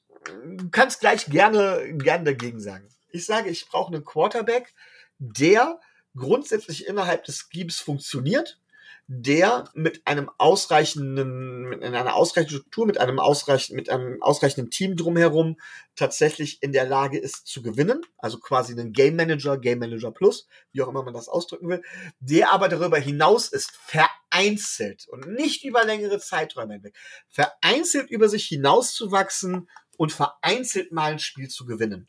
Das brauchst du. Das ist das, was man dementsprechend von Tour sehen möchte. Und dann habe ich mir jetzt mal tatsächlich die Super Bowls der letzt, also seit 2010 angeguckt und habe tatsächlich mal geguckt, ähm, welche Quarterbacks dort standen. Mal ganz abgesehen, weil davon wer gewonnen hat. Denn ich sage, in einem Spiel entscheiden immer viele, viele, viele Dinge. Äh, da kommt es also nicht so sehr darauf an, wer gewonnen hat, sondern wirklich, wer im Super Bowl gestanden hat. Und tatsächlich muss ich sagen, da, auch darüber kann man sich streiten, ähm, was, wie, wann, wo. Ähm, ist für mich gewesen, waren für mich Quarterbacks, die regelmäßig, also die, die, die diesen Game Manager Plus erfüllen, plus vereinzelt Spiele gewinnen können, zumindest in der Saison, wo sie gespielt haben auch, knapp ein Drittel. 33 Prozent standen der Quarterbacks, die im Super Bowl standen, waren, fallen in diese Kategorie. Und jetzt gehe ich noch eine Etage weiter. Ich habe mich dann nochmal umgeguckt, weil auch oft genug Brady dabei war, das muss man auch ganz klar sagen. Dann habe ich geguckt, welche Teams haben denn auch über die Saison gesehen den Super Bowl erreicht, in der Hauptsache wegen ihnen als Quarterback oder war, waren sie als Quarterbacks, auch wenn sie außergewöhnlich gut waren, trotz allem nur Teil eines extrem guten Teams. Und da kommst du auf fast ja, zwei Drittel bis drei Viertel die, derjenigen, die eigentlich, wo der Quarterback nicht entscheidend war. Das heißt, klar, der Quarterback, weil er auch viel Einfluss hat und so weiter, der erhöht natürlich deine Chancen. Es erhöht natürlich deine Chancen, wenn du einen guten Quarterback hast. Aber er ist nicht das entscheidende Kriterium in meinen Augen. Es reicht, wenn er innerhalb der Struktur und innerhalb des Teams gut funktioniert und dementsprechend innerhalb der Struktur äh, und, und wenn es wirklich mal spitz auf Knopf steht, eventuell in der Lage ist, gelegentlich einen Gang höher zu schalten. Sondern in 50 Prozent der Spiele, wo das nötig ist. Ja. Das ist, und das ist das, was ich von Tour dementsprechend erwarte, was ich von Tour dementsprechend sehen will. Ich will sehen, wie er in einer funktionierenden äh, Offense, in, mit einem ähm, funktionierenden Office-System, ich weiß gar nicht, wer es gesagt hat, ähm, der gesagt hat, von wegen, das ist jetzt, ich glaube, Mike Gesicki, der hat gesagt, das ist jetzt mein, wenn du die letztbeinigen OCs mitzählst, ist das mein, ist das mein sechster OC, den, äh, den, den er hat. Ich hoffe, dass wir jetzt einen vernünftigen OC haben, wo man Tua in einem vernünftigen System bewerten kann. Die Waffen hat er. Ja, und dann kann man sagen, okay, er funktioniert innerhalb des Systems. Dass Tua vereinzelt Spiele auch tatsächlich mit seinem Arm, also er alleine gewinnen kann, hat er ja schon gezeigt. Ja, aber gut, das hat auch einen Sam Darnold gezeigt, das hat selbst einen, ähm, äh, ach, wie hieß der noch von den, von den, von den, von den Jaguars, äh, schon wieder vergessen. Blake Bortles. Ja, genau, Blake, selbst Blake Bortles hat vereinzelt Spiele da dementsprechend gewonnen. Die haben nur alle nicht innerhalb des Systems gut funktioniert. Das System hat versucht, sogar die Quarterbacks zu verstecken. Und das darf halt eben bei Tua nicht passieren. Dann ist es Tua tatsächlich nicht. Und dann haben wir ein Problem, weil wir dann nicht mehr die Draftmunition haben und mal einen der, und da weiß Rico, glaube ich, besser Bescheid, wenn ich das gehört habe, gibt es zwei Top-Quarterbacks, wo man jetzt schon sagt, okay, die, das könnten die Top-Targets im nächstjährigen Draft sein. Da würden wir dann wahrscheinlich nicht drankommen. So. Das war jetzt erstmal meine Rede. Und ja, Rico, ich habe vielleicht das, was du gesagt hast, sehr, sehr, sehr vereinfacht. Ja, also erstmal ist es nicht, dass natürlich nicht sicher, dass wenn du ähm, einen ähm, der Marino auf Quarterback hast, dass du einen Super Bowl gewinnst, ähm, sondern es erhöht die Wahrscheinlichkeit einfach, dass du öfter in die Playoffs kommst und wenn du öfter in die Playoffs kommst, ist die Wahrscheinlichkeit auch höher, dass du öfter in den Super Bowl kommst. Und wenn du öfter in den Super Bowl kommst, dann ist die Wahrscheinlichkeit auch hoch, dass du den gewinnst. Ist einfach nur ein Spiel mit simplen Wahrscheinlichkeiten. Ich bin gerade aber mal die Liste durchgegangen und habe mich so gefragt, wie du so auf zwei Drittel kommst. So, weil, also die, die Frage zum Beispiel im letztjährigen Super Bowl, ähm, ich, da bin ich halt dieses Jahr auf die Rams gespannt. Wenn die Rams dieses Jahr wieder bis so weit kommen, also vielleicht nicht ganz, sagen wir, die kommen bis ins Championship Game, die Rams, dann ist es für mich auch, dann hat Matt, Matthew Stafford sie da, dahin gebracht. Weil dann war es das Quarterback-Upgrade, was sie dorthin gebracht hat. Ähm, gut, Joe Burrow, Bengals, ich denke, kann man sagen, ist so. Brady Mahomes muss man nicht sprechen. Mahomes, Jimmy G können wir sagen, Jimmy G ist off the records. Jared Goff, okay, fair gegen Tom Brady, den auch zu nennen. Nick Foles finde ich die, die, das finde ich bei den Eagles tatsächlich sehr schwer zu bewerten, weil die Saison war die Saison, wo Vance auf MVP-Level gespielt hat. Ich kann sagen, Carsten Wentz war ja auch dabei. Ja, der hat halt auf MVP-Level gespielt. Der war MVP-Kandidat bis zu seiner Verletzung. Und Nick Foles war in den Playoffs einfach gut. Kann man drüber streiten. Tom Brady ist wieder mit dabei, ist halt Tom Brady. Dann Tom Brady, Matt Ryan, denke ich, beide haben ihre Teams dahin gebracht. Dann Peyton Manning gegen Cam Newton. Peyton Manning hat sein Team nicht dorthin getragen. Tom Brady, Russell Wilson, beide. Danach Russell Wilson, Peyton Manning. Da finde ich zum Beispiel ganz extrem, dass das Team, das eigentlich tief in die Playoffs geführt hat, der Quarterback, der dieses Team tief in die Playoffs geführt hat, Brock Osweiler war. Ich finde, das sollte man zumindest mal erwähnen. Er hat teilweise gespielt, ne? Stimmt. Er hat, er hat sogar in entscheidenden Phasen gespielt. Und eigentlich ja, aber bis, bis, ich glaube, bis ins Championship Game mindestens gebracht. Ja, also das zeigt für mich halt, da, das zeigt insgesamt, diese ganze Liste zeigt für mich aber nichts anderes als das, was ich die ganze Zeit sage. Und zwar, dass mit einem guten Quarterback die Wahrscheinlichkeit höher ist, dass du im Super Bowl stehst. Weil du liest halt öfters den Namen Tom Brady, du liest öfters den Namen Patrick Mahomes, du liest öfters den Namen ähm, Russell Wilson, Ben Roethlisberger, Ben Roethlisberger, Peyton Manning, Aaron Rodgers, den gut jetzt nicht Ben so und häufig. Liest du nur einmal bis 2010. Tatsächlich ist das korrekt. Vermutlich, Und spielen auch noch Hat- gegeneinander. ich, ich wollte gerade sagen, hat Aaron Rodgers überhaupt mehr als einen Super Bowl Nein. gespielt? Aaron. Rodgers hat nur einen Super Bowl gespielt, zwei gespielt, meiner Meinung nach. Ja, aber du hast halt dann trotzdem, wenn du halt so rückwirkend, du hast halt immer Quarterbacks, die es mehrmals geschafft haben. Und solche Quarterbacks bringen dir halt die höhere Wahrscheinlichkeit. Weil in der gleichen Zeit, wo zum Beispiel ein Troy Aikman gespielt hat oder ein John Elway, ja, da Joe Montana, das waren Zeiten, ähm, auch, das ist zwar jetzt weiter zurück, aber in der Neuzeit sind es dann halt, ist es ein Big Ben, ist es ein Tom Brady, war es ein Russell Wilson, ja, wird es ein Patrick Mahomes sein, Joe Burrow, die ihre Teams immer wieder dahin führen. Und ist in der gleichen Zeit, ich sag mal, wenn die Dolphins jetzt auf, auf, Tour ist so ein Average Joe und Jimmy G, dann kann es immer mal wieder sein, dass die Dolphins bis in, in, ins Championship Game oder sogar bis in den Super Bowl kommen und vielleicht auch mal gewinnen. Aber die Wahrscheinlichkeit, dass es den Bengals mit Joe Burrow passiert, ist einfach deutlich höher. Das ist quasi so die, die Herangehensweise daran. Und ähm, ja, nicht, nicht mehr, nicht weniger in dem Moment. Und ähm, dass du aber den, dass du den Super Bowl gewinnen kannst mit sehr gutem Coaching, einem sehr guten Team und einem Average Joe auf Quarterback, ist klar, dass das funktioniert. Die Wahrscheinlichkeit ist einfach nur geringer.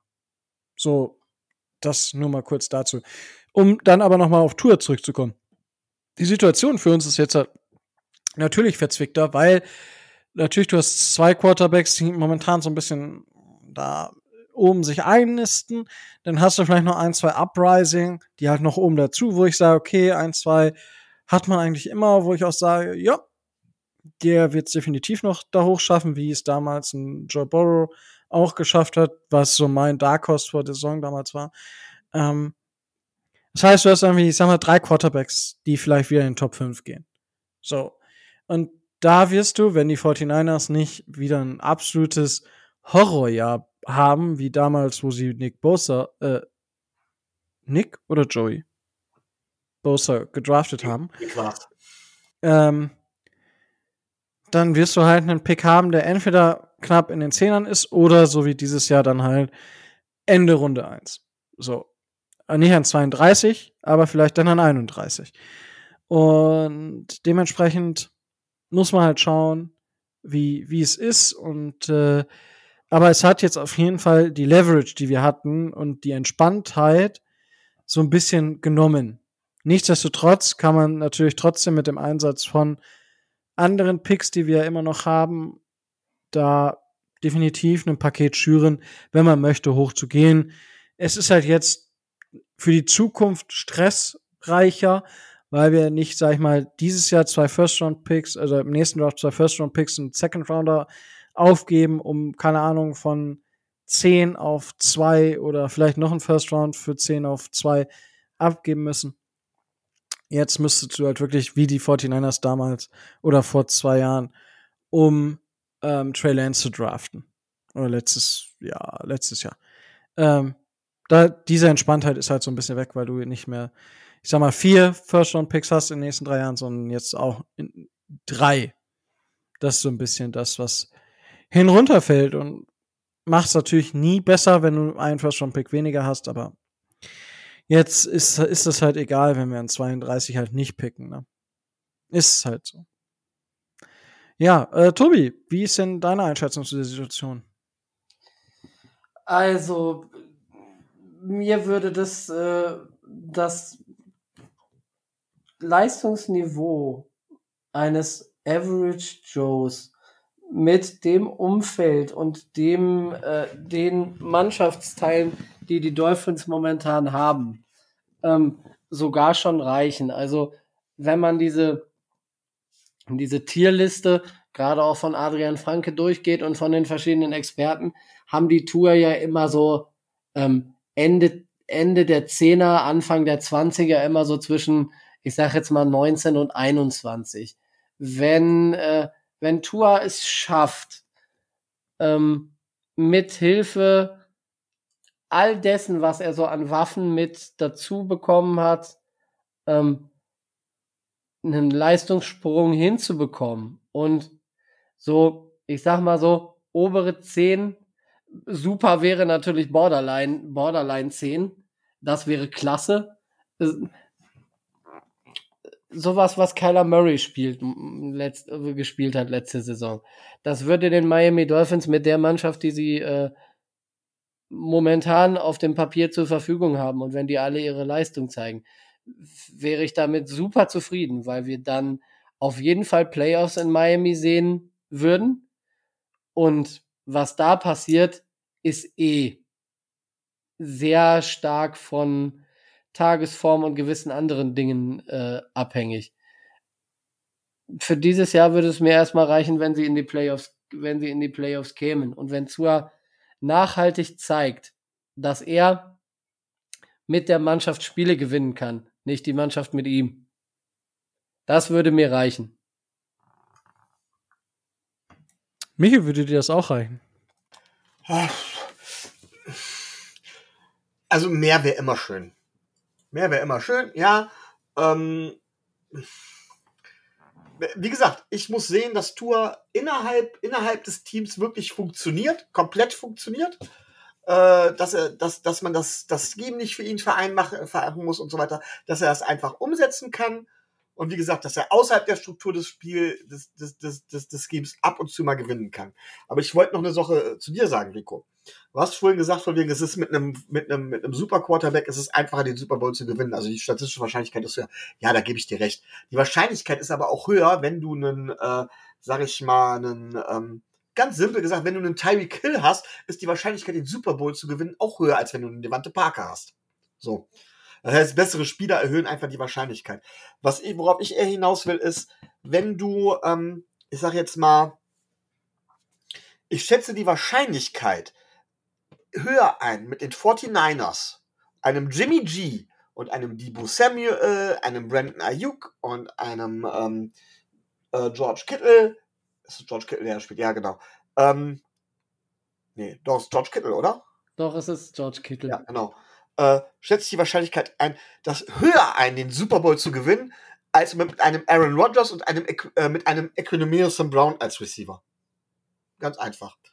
Und Aaron Rodgers ist der bessere Quarterback im Vergleich zu Jimmy G. Und zwar der deutlich bessere. Und trotzdem würde ich dann eher auf die 49ers setzen. Wegen Kyle Shanahan als Trainer und so weiter. Egal ob Franchise Quarterback, ne, wenn du diese beiden Teams hast und vergleichst und sagst schon wegen der bessere Quarterback ist Aaron Rodgers und trotzdem würde ich mein Geld immer in der Konstellation auf Jimmy G und die 49ers setzen.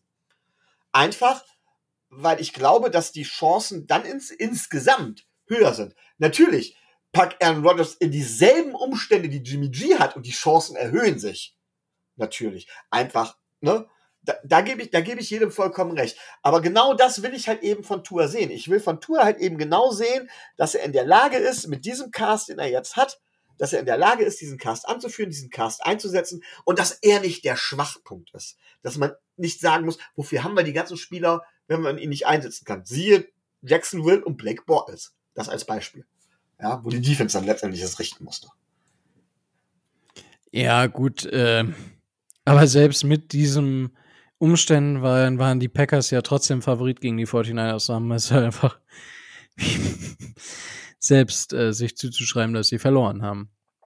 Ähm, ja, es ist ja logisch, dass du, dass der Supporting Cast, wenn du den Quarterback nicht so bezahlen musst, äh, besser ist. Aber die, den Einfluss, den der Quarterback hat, ist einfach größer. Das heißt, das Geld, was du dem Quarterback bezahlst, hat im Endeffekt ist günstiger ähm, auf den Value und den Einfluss, den er auf das Spiel hat. So, das, das ist ja das, was im Endeffekt dahinter steht. So, du kannst halt den besten Quarterback haben und ihn teuer bezahlen, Patrick Mahomes. Also, es ist ja, Patrick Mahomes finde ich jetzt nicht ultra teuer, aber ist nicht günstig. Aber die, ich sag mal, Leistung pro Millionen und Einfluss pro Million sind einfach bei Mahomes viel, viel höher als bei einem Tariq Hill und so weiter. Und selbst addiert die, die Values sind nachher, ist trotzdem die Leistung pro Million und der Einfluss pro Million beim Quarterback größer als bei der, bei dem gleichen Geld für mehr Spieler. Also Agree to disagree. Okay, wunderbar. Ich glaube, da haben wir den Punkt gefunden, wo wir genau andersrum denken. Ja, das, das ist dann so. Ähm, die Frage ist dann natürlich, ähm, die zweite Frage, die wir noch gekriegt haben vom Christoph, ist, ähm, was wohl ein Jalen Waddle über den Tyreek Hill Trade denkt. Und zwar war er letzte Saison Wide Receiver Nummer 1 sozusagen, meist Reception, Rookie-Rekord eingestellt. Und jetzt kommt Hill, jetzt ist er vielleicht nur noch, nur noch äh, Wide Receiver Nummer 2. Oder ist das vielleicht sogar positiv, weil Waddle jetzt ähm, weil Waddle jetzt mehr ähm, Freiraum bekommt, weil die Defense sich auf äh, Tyreek Hill konzentrieren müssen. Tobi, wie deine Einschätzung zu der Frage oder zu dem Sachverhalt? Ich gehe davon aus, dass er sich darüber freut, dass er, äh, dass er da so einen guten Mitspieler hat, der ihm persönlich auch äh, Freiräume ähm, kreieren lässt ich habe ja in dem letzten Jahr schon gesagt, dass ich äh, die Rolle von Jalen Waddle bei uns eher anders sehe und dass ich ihn mit anderen Stärken sehe, als er bei uns eingesetzt worden ist.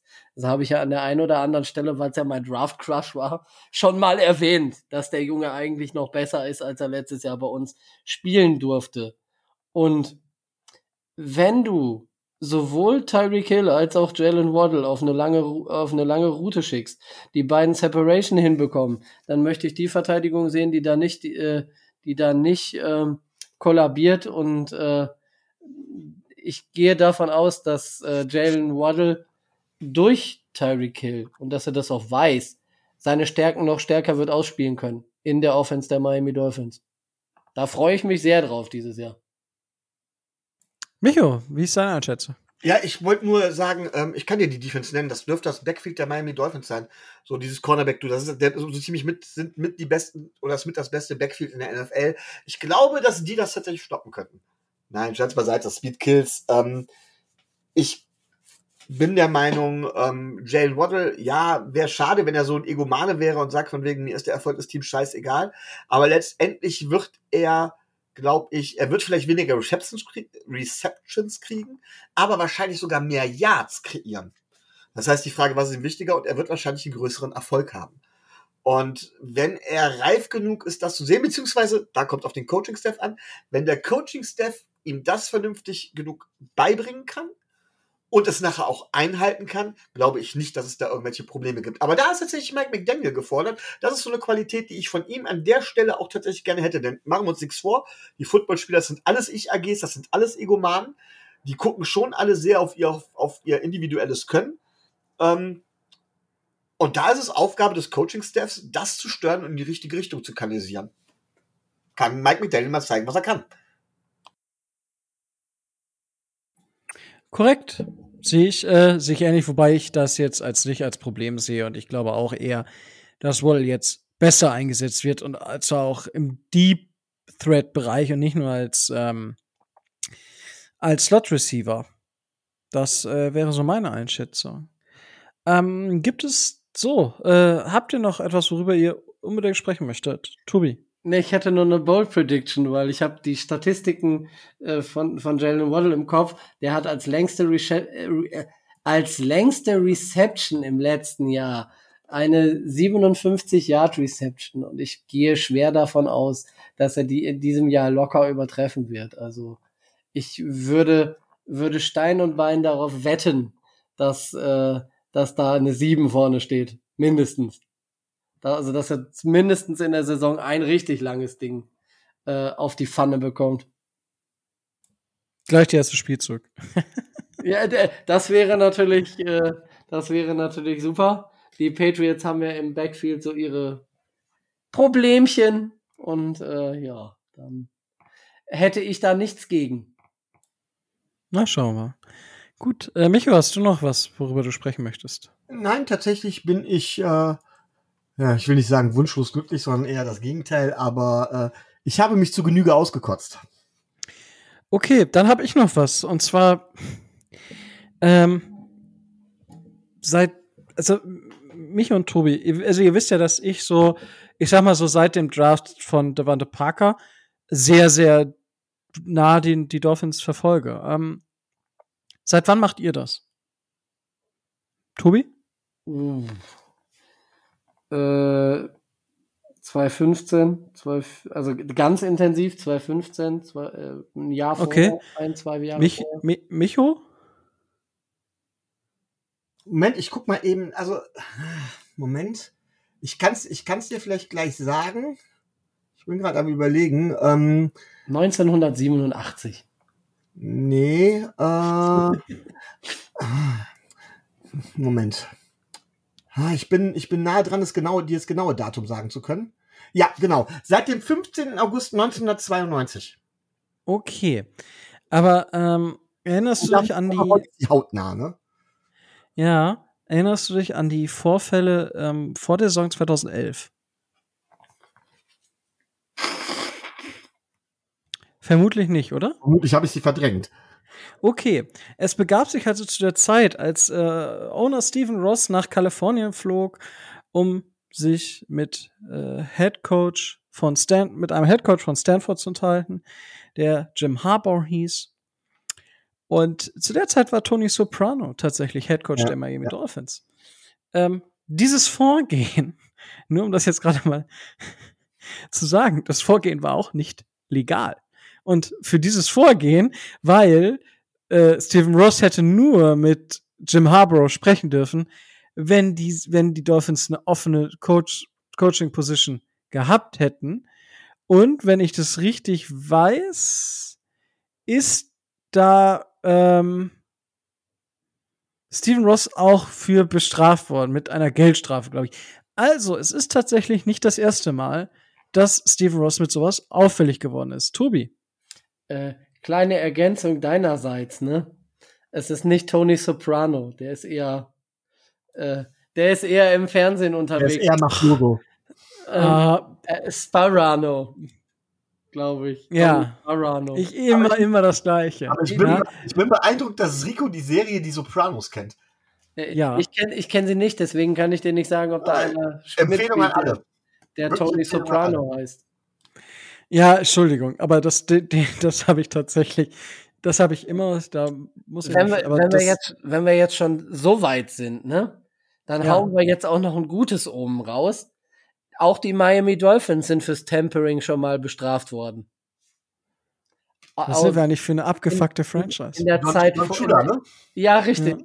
Ähm, um Don Schuler zu kriegen, 1967, glaube ich. Ähm, Ja, aber wir haben ihn bekommen. Ja, aber wir haben auch einen First-Round-Pick dafür äh, hingelegt. Aber, Ja, aber, aber, der hat uns die Perfect Season gebracht. Und Mike McDaniels wird, wird Mac, McDaniel wird das auch tun. Das Ja, ist aber- das aber. Mike, Mike, McDaniel haben wir nicht per Tempering bekommen. Das ist völlig genau. egal. Das ist völlig egal. Wir kriegen nie Das sind nur, das sind marginale Details. oh, Das ist egal. herrlich. Aber schön. Schön, dass wir Irgendwo darüber muss, die, gesprochen haben. irgendwo muss die Positivität doch wieder herkommen. Auf jeden Fall, finde ich gut. Gut, äh, das wollte ich jetzt noch angebracht haben. Ähm, mehr eigentlich noch ein Grund für mich, dass Steven Ross war nett mit dir. Take your seat, sell the Dolphins. Ähm, gibt es noch was, was ihr sonst noch sagen möchtet? Tobi? Micho? Du hast, äh, du hast es schon gesagt, äh, wir brauchen so lange, also wir brauchen einen neuen Owner ähm, mit so einem Menschen. Auch der verleitet mir den, verleitet mir den Sport. Das ist bei den Dolphins äh, schwieriger als bei Cleveland Browns spielen, aber äh, auch da äh, kriege ich schlechte Laune, wenn ich drüber nachdenke. Ja, ich hätte jetzt fast gesagt, wunderbar, aber das ist nicht so schön, aber es ist halt so. Ähm, gut, Micho, möchtest du noch irgendwas loswerden? Dieses Mal nicht. Wundervoll. Dann mache ich die ganze Sache jetzt rund. Es war mir wieder ein inneres Blumenpflücken, auch wenn die äh, Themen heute natürlich nicht ganz so schön waren, aber äh, wir mussten drüber sprechen und ich denke, das haben wir auch ganz gut gemacht. Wenn natürlich ist diese Folge auf explicit gestellt. Ähm, wenn es Fragen gibt, fragt uns. Wenn ihr Wünsche habt, wünscht euch was. Und wenn ihr uns unterstützen wollt, dann geht das auf zwei verschiedene Arten und Weisen. Einmal über Patreon finanziell, das geht schon ab 2,50 Euro im Monat. Und sollte Steven Ross die Dolphins verkaufen, bräuchten wir ein, zwei Patreons mehr, um vielleicht Teilhaber der Dolphins zu werden, um auch äh, Einfluss auf die Dolphins zu haben. Ähm, also das geht schon ab 2,50 Euro im Monat. Ähm, danke an alle, die dabei sind. Danke an alle, die dazukommen. Und wenn ihr sagt, nope, ähm, die sollen die Dolphins nicht besitzen oder Teilhaber sein. Ich äh, supporte euch anders. Ihr könnt uns überall da abonnieren, wo es Podcasts gibt. Ihr könnt uns äh, Bewertungen hinterlassen. Ihr könnt alles tun, was ihr wollt, beziehungsweise auch auf YouTube einfach mal einen Daumen hoch geben. Äh, darüber freuen wir uns natürlich auch sehr, sehr gerne. Ähm, sehr, sehr gerne freuen wir uns darüber. Das klar verdammt falsch, aber es ist egal. Ja? Wir freuen uns auf die Eindrücke aus dem Trainingscamp. Wir hoffen, dass es jetzt keine anderen doofen News mehr gibt von den Dolphins bis zum Super, also bis nach dem Super Bowl, weil irgendwer betrunken beim Feiern ähm, ins Wasser gefallen ist. Ähm, ja, und dann bleibt mir jetzt auch nichts äh, anderes mehr zu sagen als stay tuned and fins up.